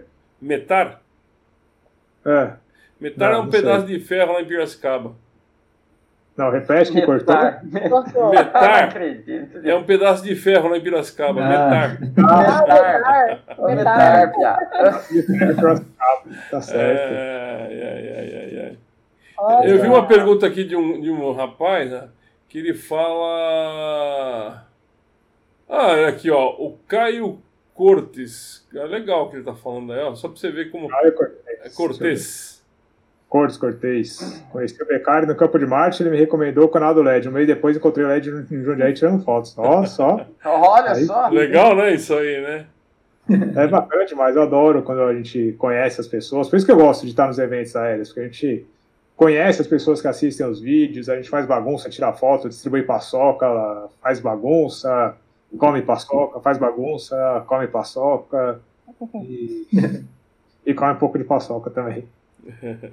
E aí quando sobra, come um pouquinho de Jack Links, né? Jack Links, inclusive, é, Jack Links. Qual que é o Cadê seu aí, o meu? Pera aí, que o meu tá aqui, ó. A meu é o tradicional, né? Não, o seu é o pimenta biquinho, né? É, então. Pimenta biquinho. Não, o meu tradicional, é o... pimenta biquinho, o meu, meu tradicional. Ah, o seu tradicional. O Beca já comeu esse aqui, ó, Eu vou falar só uma coisa, eu só ganhei uma vez um desse aí do LED, viu? Só uma vez? Ô, Daniel, mas aí você tá. Aí isso aí não pode, cara. Cara, te leva pra agora você vai comer de. Olha minha cara de tristeza, ó. É entupir, gente. Ai, ai, vai entupir ele de Links, velho. Beca, tem uma pergunta aqui, que já até tinha aparecido na tela. É um canal aí, não sei. Ah, esse Beca, canal aí eu já ouvi conta falar. Conta para a turma que vai estar na próxima quarta-feira na live do Porta de Hangar. Eu fiquei curiosa. Se é que você sabe, né? É, eu não. ah, ele não sabe. Né? Sei sim. Ah, é. Mas eu, eu, vou, eu vou contar, mas não devia contar. Eu queria deixar a turma com água na boca. Uh, semana não que vem vai contar, ter bastante. Conta. Não, vou contar sim. Tem bastante live semana que vem. Mas uh, na quarta-feira vai estar Ivan Nunes Siqueira, Rui Fleming, Ricardo uh, Crespo, Coronel Borim. Faltou mais quem? Ah, e o Coronel. Oh, meu Deus do céu, o Renato. O Renato. Deu uns brancos no sobrenome do Renato, pô. É, só os caras das antigas da Escola da Fumaça, só isso. É uma bobagem. Tem alguém lá que sabe voar alguma coisa não? Ah, olha, o Renato sabe voar bem. Você sabe por quê? Porque ele perdeu a asa do tucano em cima da praia. Nossa. É, perdeu em voo. Só isso. E aí ele voou com uma asa só um tempão, assim, mas aí teve que se ejetar, que convém, né? Mas é. ele. É, é só, um... só, ó, ó, galera, só por essa história já vale a pena vocês irem vale lá se inscrever no é. Porta de Hangar é, e pegar, vai ser quarta-feira às 17 horas, é isso, velho? É, pois é, então. Você viu? Aqui, ó. Ah. Ah, não, esquece, Caso desculpa. algum deles precise de alguma aula de voo, alguma instrução, alguma coisa, você pode me chamar, a gente dá instrução no SES não 52, no SES não 72. Ah, instrução de aula eles também. têm né? alguma dificuldade, você me chama que eu ensino eles a voar. Porque, ó, os cadeiras os caras voam tudo torto, um perto do outro, faz umas bagunças, né, ó. Uma coisa meio bagunçada. reto, nivelado, bonitinho, padrão. É. Oito ao redor do Marcos, né? Tudo Isso. Bonitinho, é, Oito fazer o retângulo certinho. É você, você quando vê um cara daquele voando, minutos. você rasga a carteira. Você sabe maravilhosa. Que, você sabe que passou um negócio aí, eu, vou, eu quero cortar um pouquinho você, Led, mas é, um cara que me perguntou, eu passei com o olho de relance aqui, eu, eu perdi. É, ele perguntou de um voo de cirro, qualquer coisa do tipo. Mas eu fiz um, uma das coisas que mais assim é, me marcou também, que eu esqueci de falar, foi com o Paulo Rivetti, comandante Paulo Rivetti, nós trouxemos um Cirrus da fábrica até Jundiaí. E foi um voo fantástico, de, de, de, todos os sentidos. O que se aprende voando, primeiro, com o Paulo Rivetti, que é tio do André Castellini, e segundo, que você descobre como a gente está atrasado na aviação quando você voa em cima dos Estados Unidos, né, Led? É, exatamente. É, é uma experiência única. Eu estou procurando a pergunta aqui, não estou achando também. Mas é uma. É, é muito diferente voar nos Estados Unidos, galera. O pessoal que viu meus vídeos aí voando é, o TBM nos Estados Unidos sabe. Proa direta, você decola, proa direta, o controle não fica te pedindo nada, não pergunta estimado de nada, vai-te embora, meu filho. Aqui, ó, aqui, tá aqui, ó, o Bruno Lima. Não sei se dá para pôr no ar aqui. Bruno Lima, ele tá um pouquinho para cima. Ele tá, ele, tá, ele, tá, é, ele tá debaixo da pergunta do amigo meu. Da pergunta não. Do, do Vandel Machado Penido que é mecânico de voo lá na de voo não, de, de solo, especializadíssimo lá na Latam. LED, manda abração para o Becker. Ele está bem embaixo aí do, do Vendel, que é meu amigo. O Bruno Lima. Eu vou procurar, vou achar aqui. É, ele justamente comenta esse negócio aí do, do voo. Beca, posso falar? Pode. Beca conta um pouco de sua viagem de SEALs, se eu não me engano, que foi dos Estados Unidos para o Brasil. Tá aí. Quer e... contar? Pode contar. Não, eu, só, vontade, eu né? só contar algumas coisas que são que, que, que assim é bem legal. Primeiro a condição do clima, né? Que eu, eu a gente foi tirar o avião para voar de manhã cedo e tudo mais, e a asa do avião estava congelada, parecia um freezer. Né? Caramba. É, e a gente não tinha glicol, tive que tirar na base da luva mesmo, entendeu? É, não foi brincadeira. É, e aí você lá aciona, faz o táxi, chega na cabeceira e diz pro cara que você vai fazer um plano visual para tal lugar ou instrumento. Não tem menor dor de cabeça, cara. Então, e outra coisa engraçada que se voar lá, o LED teve a oportunidade, você fala muito pouco, né? Você, quase nada, né, LED? É, só chegando é. em Oshkosh que é uma exceção, mas mas mesmo assim você não fala nada, acho que você só ouve, você tem que prestar muita atenção, mas é, você não fala nada para pousar, você pousa sem falar com ninguém, você pousa só ouvindo. E, e os voos normais também você fala muito pouco. É. Então é direto e vai-te embora. E tem um negócio lá que tem muita gente que fala que americano é, é frio, não sei o quê, que é... mas eu, eu acho que o americano é como, como qualquer povo do mundo, tem gente fria, tem gente que não é, tem gente bacana, tem gente que não é. Mas a gente parou para trocar o óleo do avião e aí eu perguntei pro cara do, do, lá da oficina. Onde é que dá para comer e almoçar aqui? Ó, oh, pega a chave do meu carro, que é um Dodge, não sei das quantas que tem na porta, vai lá almoçar no tal lugar e que você vai comer bem lá, tá bom? Pegamos o carro do cara, voltamos e acabou o problema. né? Ô Beck, tem umas pessoas aí bacanas que você conhece também, tal de Sean P. Tucker. O Sean D. Tucker. Sean D. Tucker. Mike Gulligan. Michael Gulligan. pessoal aí que também não sabe voar, né? Ah, o Sean, o, o, os dois, né, tem problema de voo, né? O Sean D. Tucker voando do lado é, na ala é uma coisa absurda. O cara realmente ele sabe muito bem o que faz. Não é tonto. Ele conhece muito. Para quem não sabe, ele é um piloto de acrobacia extremamente arrojado, extremamente profissional. É, é um dos pilotos mais bem pagos do mundo e que talvez eu possa te dizer que é um dos pilotos que mais faz shows é, nos Estados Unidos no mundo. Ele é um cara fantástico, uma pessoa muito boa. Um dia eu estava no hangar com ele e falei, puta, vontade de tomar café, daqui a pouco aparece Sean Tucker com a com a cafeteira de Batsovac, fez café para café americano, né? Você sabe como que é, né? É, é chafé, né? É, chafé. Né? Mas ele teve a, a, a, boa vontade de pegar. O cara é um ídolo, meu chapa. O cara é um ídolo, entendeu? Mas é um cara simples. Um dia eu tava com o pessoal da fumaça no lá em Dayton e de repente um cara veio me pegou pelo pescoço. E eu não entendi nada e foi me arrastando. E um tampinha, né? Quando eu virei, era o Sean me arrastando para ir jantar com ele. Isso é muito Qual que legal. é seu apelido? Qual que é seu apelido? Cry Baby. Ele fala Cry que Baby. É, ele fala que eu tenho cara de Cry bebê baby. chorão. Se eu não vá, eu fico chorando. É. ele é um ah, cara sensacional. O Shantuck é um cara. E o Michael Gullian também é meu amigo, é um cara. Putz, a família dele é incrível. O Michael Gullian, para quem não sabe, voa um extra. É, ele é um dos tops da aviação mundial aí. Faz, participava do Red Bull Air Race. Beck, quando que você começou a desandar? Você conheceu muita gente bacana, Rui Flame, Chumbo, é, Shanty Tucker, entre outros aí que você já citou. Quando você começou a desandar na vida, que você começou a andar com Led Santos, JP, Danilo Plains? Larissa.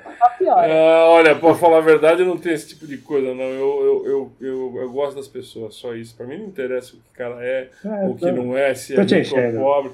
Eu acho que você tem que. Eu cumprimento todo mundo, não tenho não tenho o menor problema com isso. E é, quem me conhece sabe que eu sou assim mesmo, né, ô Led? Bom, Você sabe demais. que não, não tenho bichice, não. Para mim, todo mundo é igual. Você sabe o que eu acho? Que vai estar tá é. cheio de gente boa lá no cemitério, na mapa de Aqui jazam gente fera.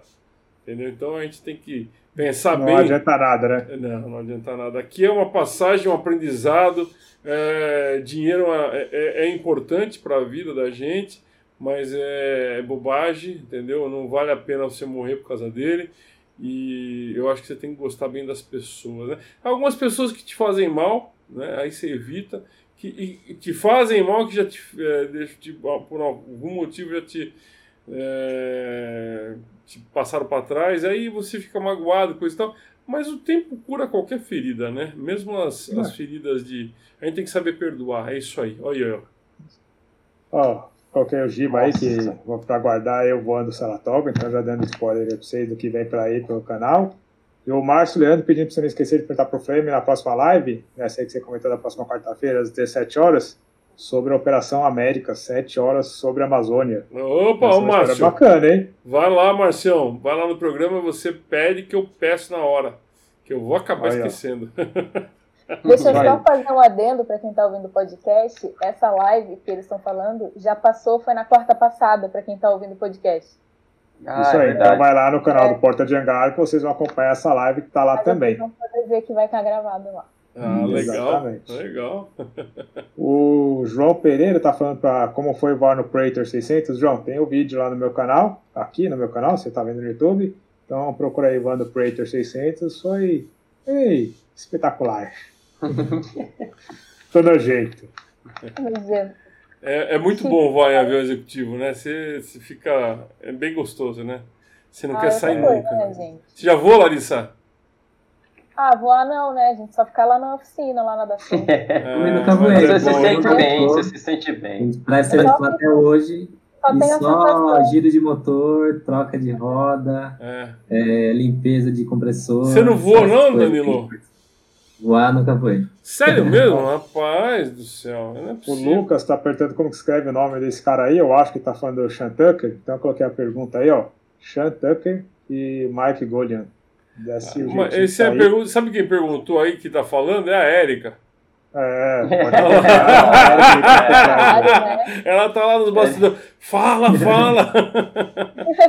o Márcio Leandro, que pena que não tem como tirar os convidados da. Quer dizer, não tem como tirar os ouvintes da live, só tem como tirar os convidados, está perguntando do arremetir se vai virar meme. Espero Gente, já que virou. Já não, virou. não virou ainda não. Já virou. Vai virar figurinha, pode aguardar. Pode aguardar oh. que vai virar figurinha. Vou fazer hoje, vou vai virar figurinha. Dá umas mágicas. Por gentileza. Caiu, Larissa caiu. Eita, caiu, Larissa, foi sem querer. O cara, o cara, ele não deu, ele não dá um time. Ditadura, tá vendo? Ditadura Daniel aí. É, Como é que pode? Não, vou falar um negócio, hein?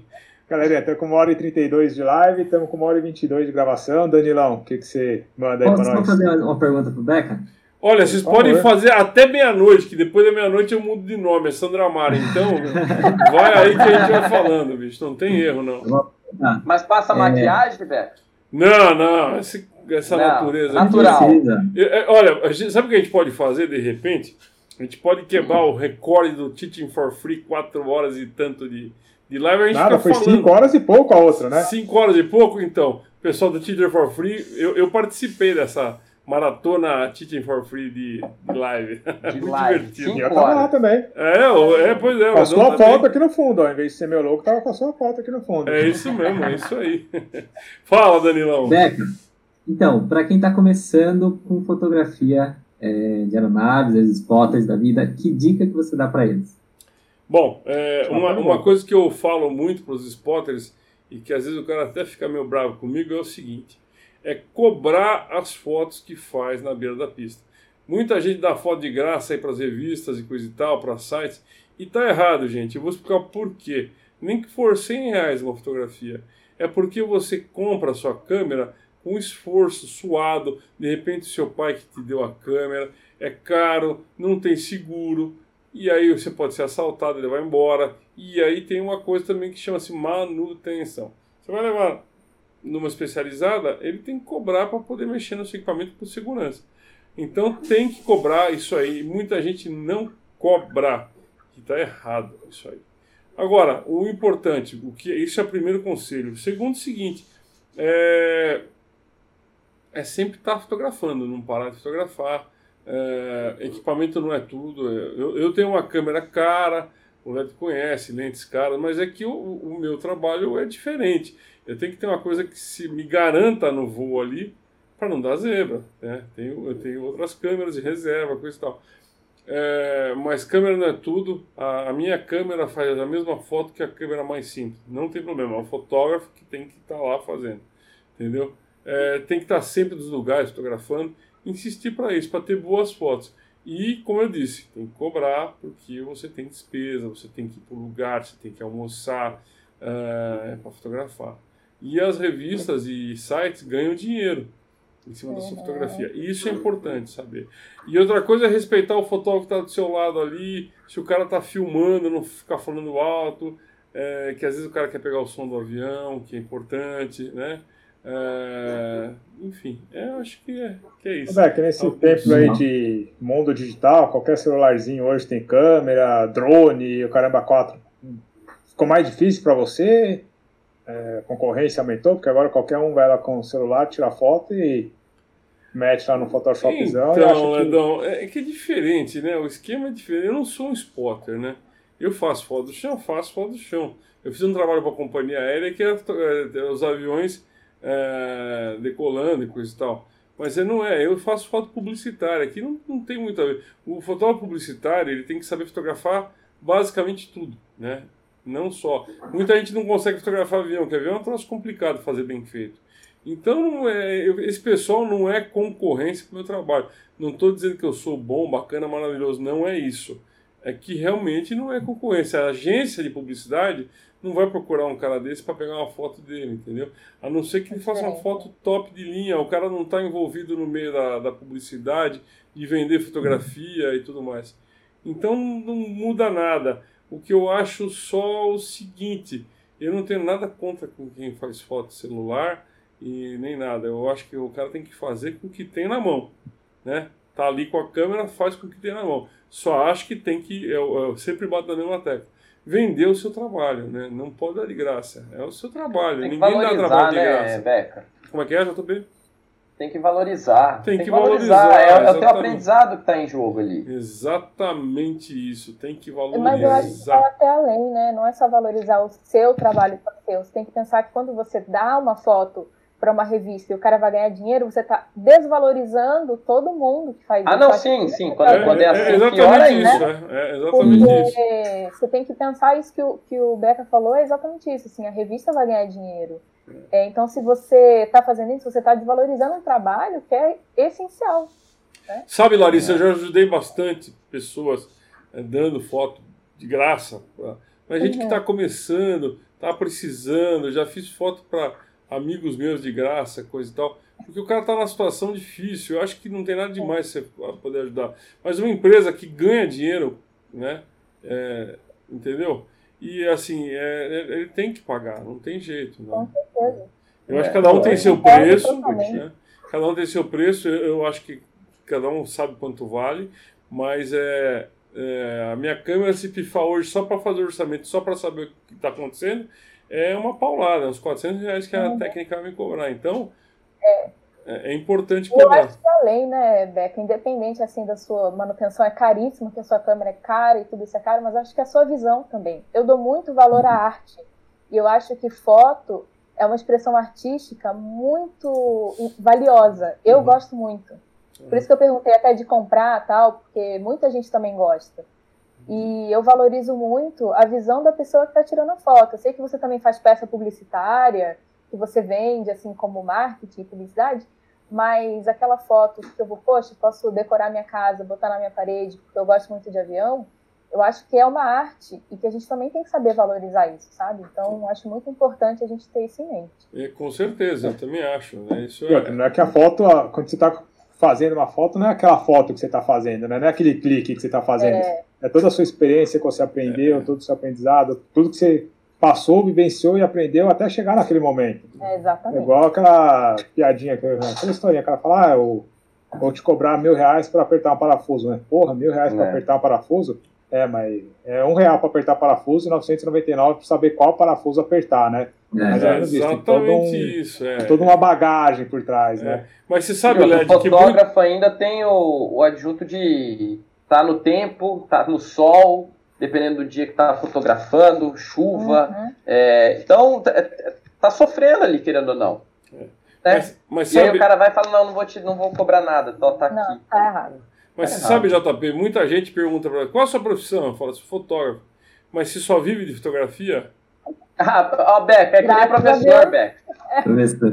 É que nem professor, Beck. O pessoal então, dá aula só, não faz mais nada. Não faz nada, é, então. Não. Só que eu vou falar para você, o professor, não, não, tô, não tô falando de todos, não, não tô generalizando hoje, mas eu acho que o professor tinha que se valorizar mais é, e pedir valorização, é, mudar essa cabeça atual da, do, de quem dá aula, né?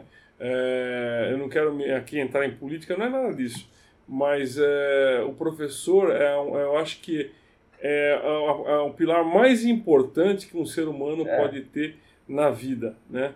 Porque é com ele que você vai ver a maior parte do seu tempo na formação intelectual. Então, o professor, meu amigo, ele tem que ser muito bem valorizado e ele também tem que se valorizar. Né? É importante. Tem aluno de, de, em sala de aula hoje em dia que bate no professor. Outro dia eu vi uma ah, cena que o cara jogou, um, não sei se era na cadeira, alguma coisa, no professor e achava engraçado isso.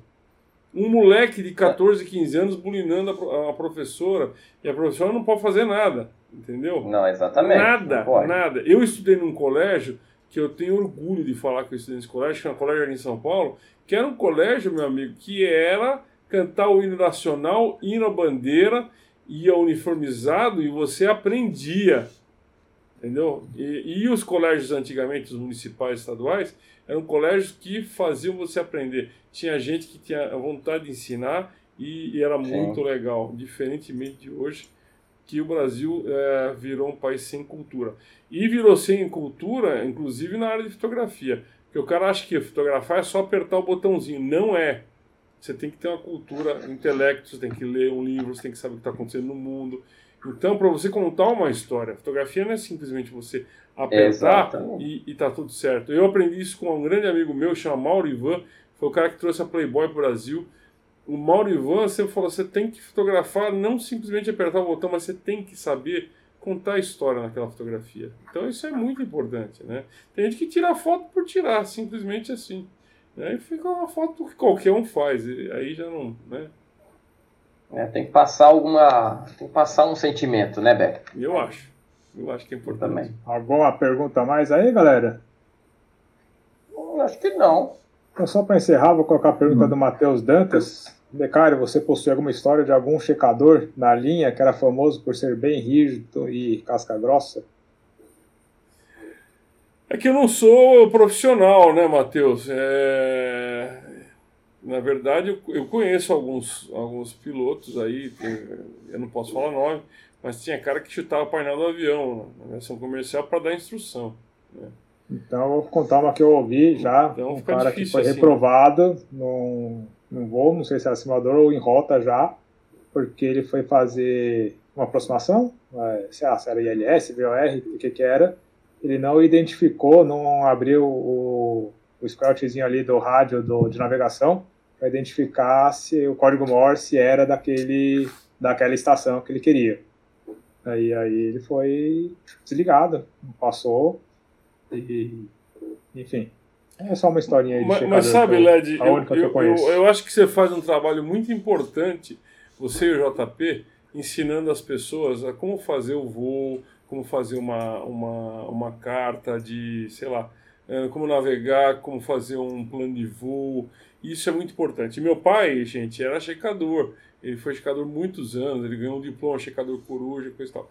Então, o, o voo com meu pai de cheque era o seguinte: ele sentava com o cara ali uh, e voava. Então, ele já sabia do jeito, vocês sabem disso, do jeito que a pessoa senta, do jeito que a pessoa pega no, no manche, na potência, se o cara sabe voar ou não, né? Mas meu pai sempre levou o cara a voar, coisa e tal. Aí o cara fazia o procedimento, sei lá, errou numa perna, sei lá, no procedimento. Aí ao invés dele reprovar, o que, que ele fazia? Ele ensinava o cara.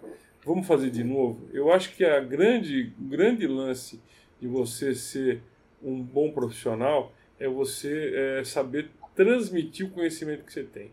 Né? Porque quem não sabe transmitir o conhecimento não sabe nem para ele. Então, quando você, num dia de cheque, ensina uma pessoa, eu acho que a importância é tão grande porque você vai evitar que essa pessoa faça o mesmo erro quando ele for voar sozinho. Então, acho que isso é... um dos requisitos básicos do instrutor de voo, transmitir o conhecimento. Exatamente. Ser altruísta e saber transmitir o conhecimento. Exatamente. Qualquer um aprende no cursinho de INVA. É. O meu pai e meu irmão também é assim. Meu irmão ensina muitas pessoas, conversa com o copiloto olha, você fez isso, faz. Então eu acho que é isso, entendeu? O, o, ensinar é porque você, quando você ensina, você sabe que é. Ó, o Giba tá falando aí. É, você ensina, você sabe que você não, não, pode, não precisa esconder as coisas, porque não tem motivo de esconder as coisas. Todo mundo vai ficar sabendo um dia, né? E você vai morrer e não passou conhecimento, é ruim, né? É. Olha aí que o Giba tá falando aí. Seu pai era muito bom, isso mesmo, ele deixava o piloto muito tranquilo no recheque. Meu pai deixava mesmo. Checou pelo menos uns 5 anos seguidos. É, pois é, é, pois é, seu João. Carinha, acho que é isso. Boa. Acho que deu é, pro podcast. Deu. Deixa eu só, Led, posso só responder uma pergunta que fizeram para mim? E eu queria muito adereçar essa questão. Pergunte. Não, eu, aqui eu vi aqui que o Claudinei perguntou se eu gostei que é a Boeing e a Embraer. Tava demorando. é, eu vi, eu vi essa pergunta. E daí eu vi que outra pessoa que eu perdi já que falou assim: boa, fala aí, meu. E eu sei que talvez as pessoas me acharam meio polêmica na última. Então eu queria só esclarecer. Eu não queria que as pessoas ficassem com dúvida. É, gente, na última vez que eu falei disso, eu falei que eu tinha uma opinião bastante forte E que eu também sabia que a minha visão não é a visão absoluta das coisas. Eu tenho noção disso, porém eu acredito. É, continuo acreditando em tudo que eu falei. É, eu amo meu país. Eu amo o Brasil, gente. E isso significa que eu feche os olhos para as coisas ruins? Não, mas significa que eu faço questão de exaltar todas as coisas boas que meu país tem.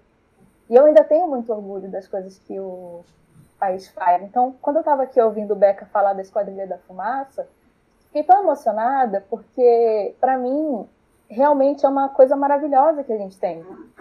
E a gente tem que exaltar isso. E a Embraer é uma dessas coisas. É, a gente, no Brasil, é tão precário em tantas indústrias. Eu sou engenheira, vocês sabem.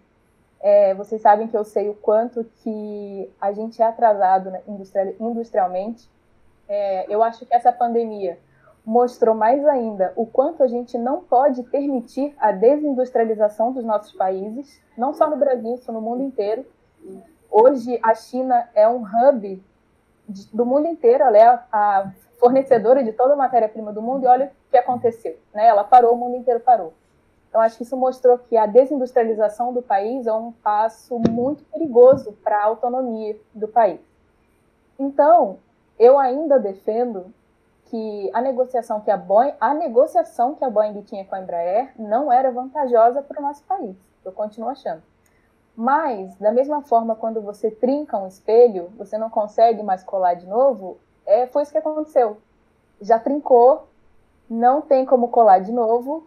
É, por um lado, foi bom, porque a gente estava entrando numa negociação desvantajosa para a Embraer. Isso vocês podem procurar a própria Força Aérea, que fez um relatório extenso, muito com muita propriedade, explicando por que era desvantajoso.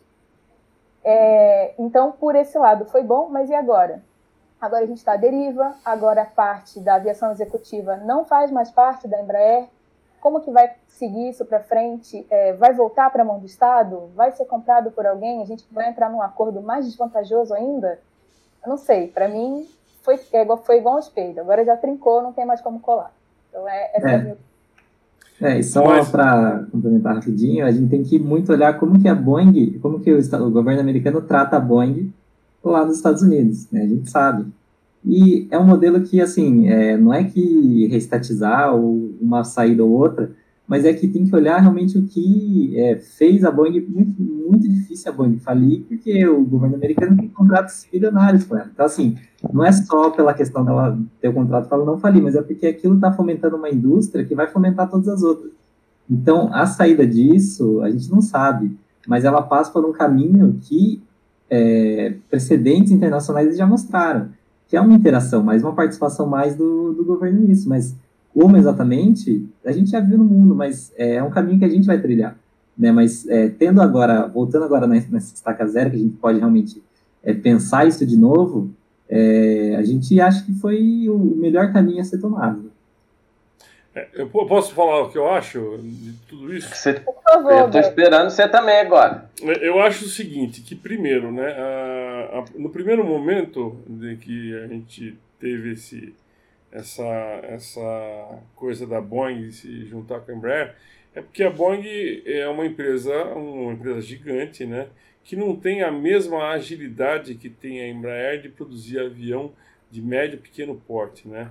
E os nossos engenheiros é, brasileiros são engenheiros muito competentes, muito bons, muito espertos, com soluções é, inovadoras e tem tanto é que tem um produto no mercado muito bacana que são os aviões é, de corredor simples que voam no mundo inteiro, né, os 190, 175, enfim, é, são aviões de qualidade e, e que realmente é, são bons. A Embraer, a Boeing só desistiu de tudo isso aí porque a Boeing teve um problema sério com, com dois tipos de modelos de aviões e, e isso aí minou bastante a, o caixa da, da, da Boeing e é, só desistiu também por causa que o governo americano vai injetar dinheiro lá para poder a companhia não fechar. É, dito isso, eles têm que desistir de qualquer tipo de negociata pelo mundo, porque está pondo dinheiro no governo não pode se fundir com a Embraer. Ah, muita gente ficou triste, muita gente ficou contente. Eu, particularmente, acho que a Embraer pode ser se sobressair, inclusive parece que tem um acordo aí que o BNDES vai dar uma jetada de dinheiro lá e parte do capital da Embraer vai se tornar é, estatal. E eu acho que isso é muito bom, que a Embraer ela, ela cresceu também na época estatal, né? Ela, fez bastante coisa bacana nessa época. Então, é isso. Foi ruim, mas eu acho que foi bom para a Embraer se souberem aproveitar essa chance e se realmente, como disse Larissa, é, uma, é, uma, é um orgulho, né? Você, você ter uma empresa de aviação é, como a Embraer. O Brasil, a verdade é uma só. O Brasil podia ser uma das maiores potências do mundo, né? se as pessoas, é, que eu digo, se não houvesse tanta sacanagem com o país, tudo do jeito que estão fazendo, o país está tá triste, né? É, as pessoas, é, não posso falar que estão roubando, mas que estão que realmente é, sacrificando o país de, de, ninguém quer ajudar, né? Isso é muito triste. Então, acho que a Larissa tem razão no que ela falou e acho que a Embraer vai sair desse buraco com certeza. Né? Eu vai tenho ter, certeza. Vai ter muita coisa. Eu só acho que as pessoas têm que ser um pouco mais. É... Eu não quero falar uma palavra forte, mas as pessoas têm que tentar ser um pouco mais patriotas e fazer que o país vá para frente. Falou e disse. Não, não? Ó, vamos continuar conversando até meia-noite, pode ser ou não? Sem problema pra mim, já falei. 11h59 você sabe, né, Led? Tem que desligar. ah, eu tô preocupado com o podcast, porque a gente tá com uma hora e 42, o Danilão vai ter que editar isso aí depois e tá lascado. Ah, mas a gente toca aquela musiquinha da escravizaura. Oh, desculpa, Led. É, ó, a... o Márcio aqui, ó, ajuda a perturbar o LED aí fazendo um vídeo sobre Bandeirante. Pô, com o maior prazer. Se conseguir, se tiver abertura lá na Embraer pra gente fazer, com o maior prazer do mundo. Ah, se me chamar pra voar qualquer coisa, a gente voa. Não tem. Olha, eu não, eu não sei se esse avião está voando, eu acho que não está, mas eu posso te é, falar o seguinte: se você quiser ir lá falar com a pessoa que tem um bandeirante, eu consigo para você. Bom, vamos marcar isso aí, oh. Já deixa aí, ó, ó, fazer um, Aí convida a Larissa para. Não, não para voar, eu acho que o avião não está mais voando, mas o, vou dar uma dica do prefixo do avião: Eco Delta Oscar. Oh, conheço. Então, então ficou fácil. Né? Aliás, né? a gente tá tá para fazer uma matéria bacana nesse nessa região aí, né? Nessa essa equipe aí do Eco Delta Oscar, né? Pois é, eu já convidei a Mônica aí umas 58 mil vezes mas ela por enquanto está dando um tempinho para pôr a cabeça em ordem no lugar, né? E ela infelizmente uhum. perdeu o maridão dela, o líder da esquadrilha deles, que era o Carlos Zedo, mas ela disse que vai lá no Porto de Hangar falar com a gente, hein, Ledão? Não, com certeza. E vamos gravar matérias aí, vamos fazer bastante coisa bacana. Curta, final 01 no polo completo Indiana Bertanco. Beleza, então, galera, é isso. O podcast ficou um pouco mais longo do que normal, mas não teria como ser diferente com a presença do nosso mestre aí, Ricardo Becari. Beco, obrigado pela, pela participação, obrigado por divulgar essas conversas aí, obrigado pelo bate-papo bacana. Com certeza a galera se divertiu. E faremos outros episódios que as histórias não acabam. E a galera quiser saber mais e mais é, coisas aí, vai lá no Porta de Hangar no YouTube é, cada entrevista do Beck é uma lição de vida, aprendizado, histórias muito bacanas, muito legais. Eu sou suspeito para falar, que admiro demais, mas vai lá que vocês vão ver com os olhos próprios de vocês. Beca, obrigado e vamos já deixar o próximo episódio do podcast engatilhado com a sua presença, que vai ser muito bacana. Bom, Led, obrigado a vocês todos, Danilo, a primeira Larissa, primeiro as damas, Larissa, PJ, Danilo e Led Santos, pela por me receber aqui no programa. É muito gostoso falar com vocês. O negócio da live é, é muito bacana. Aliás, eu, eu tenho que te falar um negócio.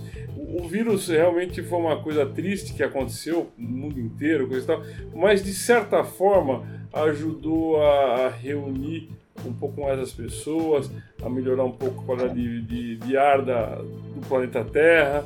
Então eu acho que é. levou, as, levou as pessoas a pensar diferente um pouco é, não só olhar para o próprio umbigo, mas olhar para o umbigo do próximo, e eu acho que isso aí é bem bacana. E essa coisa de fazer a live, eu acho que é bom porque a gente dissemina bastante coisa legal entre nós, entre as pessoas, e a gente consegue com isso mandar informação boa para o mundo inteiro, né? Então é um prazer é participar aqui e pode me chamar mais vezes que eu venho com o maior prazer. Chamaremos, com certeza, Alex. Você já você é membro honorário da Esquadrilha da Fumaça, ou você é membro honorário do canal LED Santos, e agora você é membro honorário do canal do podcast No 5 podcast no 5 do Lu. Por mim pode ter um fixo já, tipo assim, uma vez por mês. Hum, pode ser. É, é um quadro. É isso aí. Podia fazer um quadro, né? É. Podia, porta já de hangar. Histórias da fotografia, portas de hangar. Na porta é. do hangar. É, vamos fazer.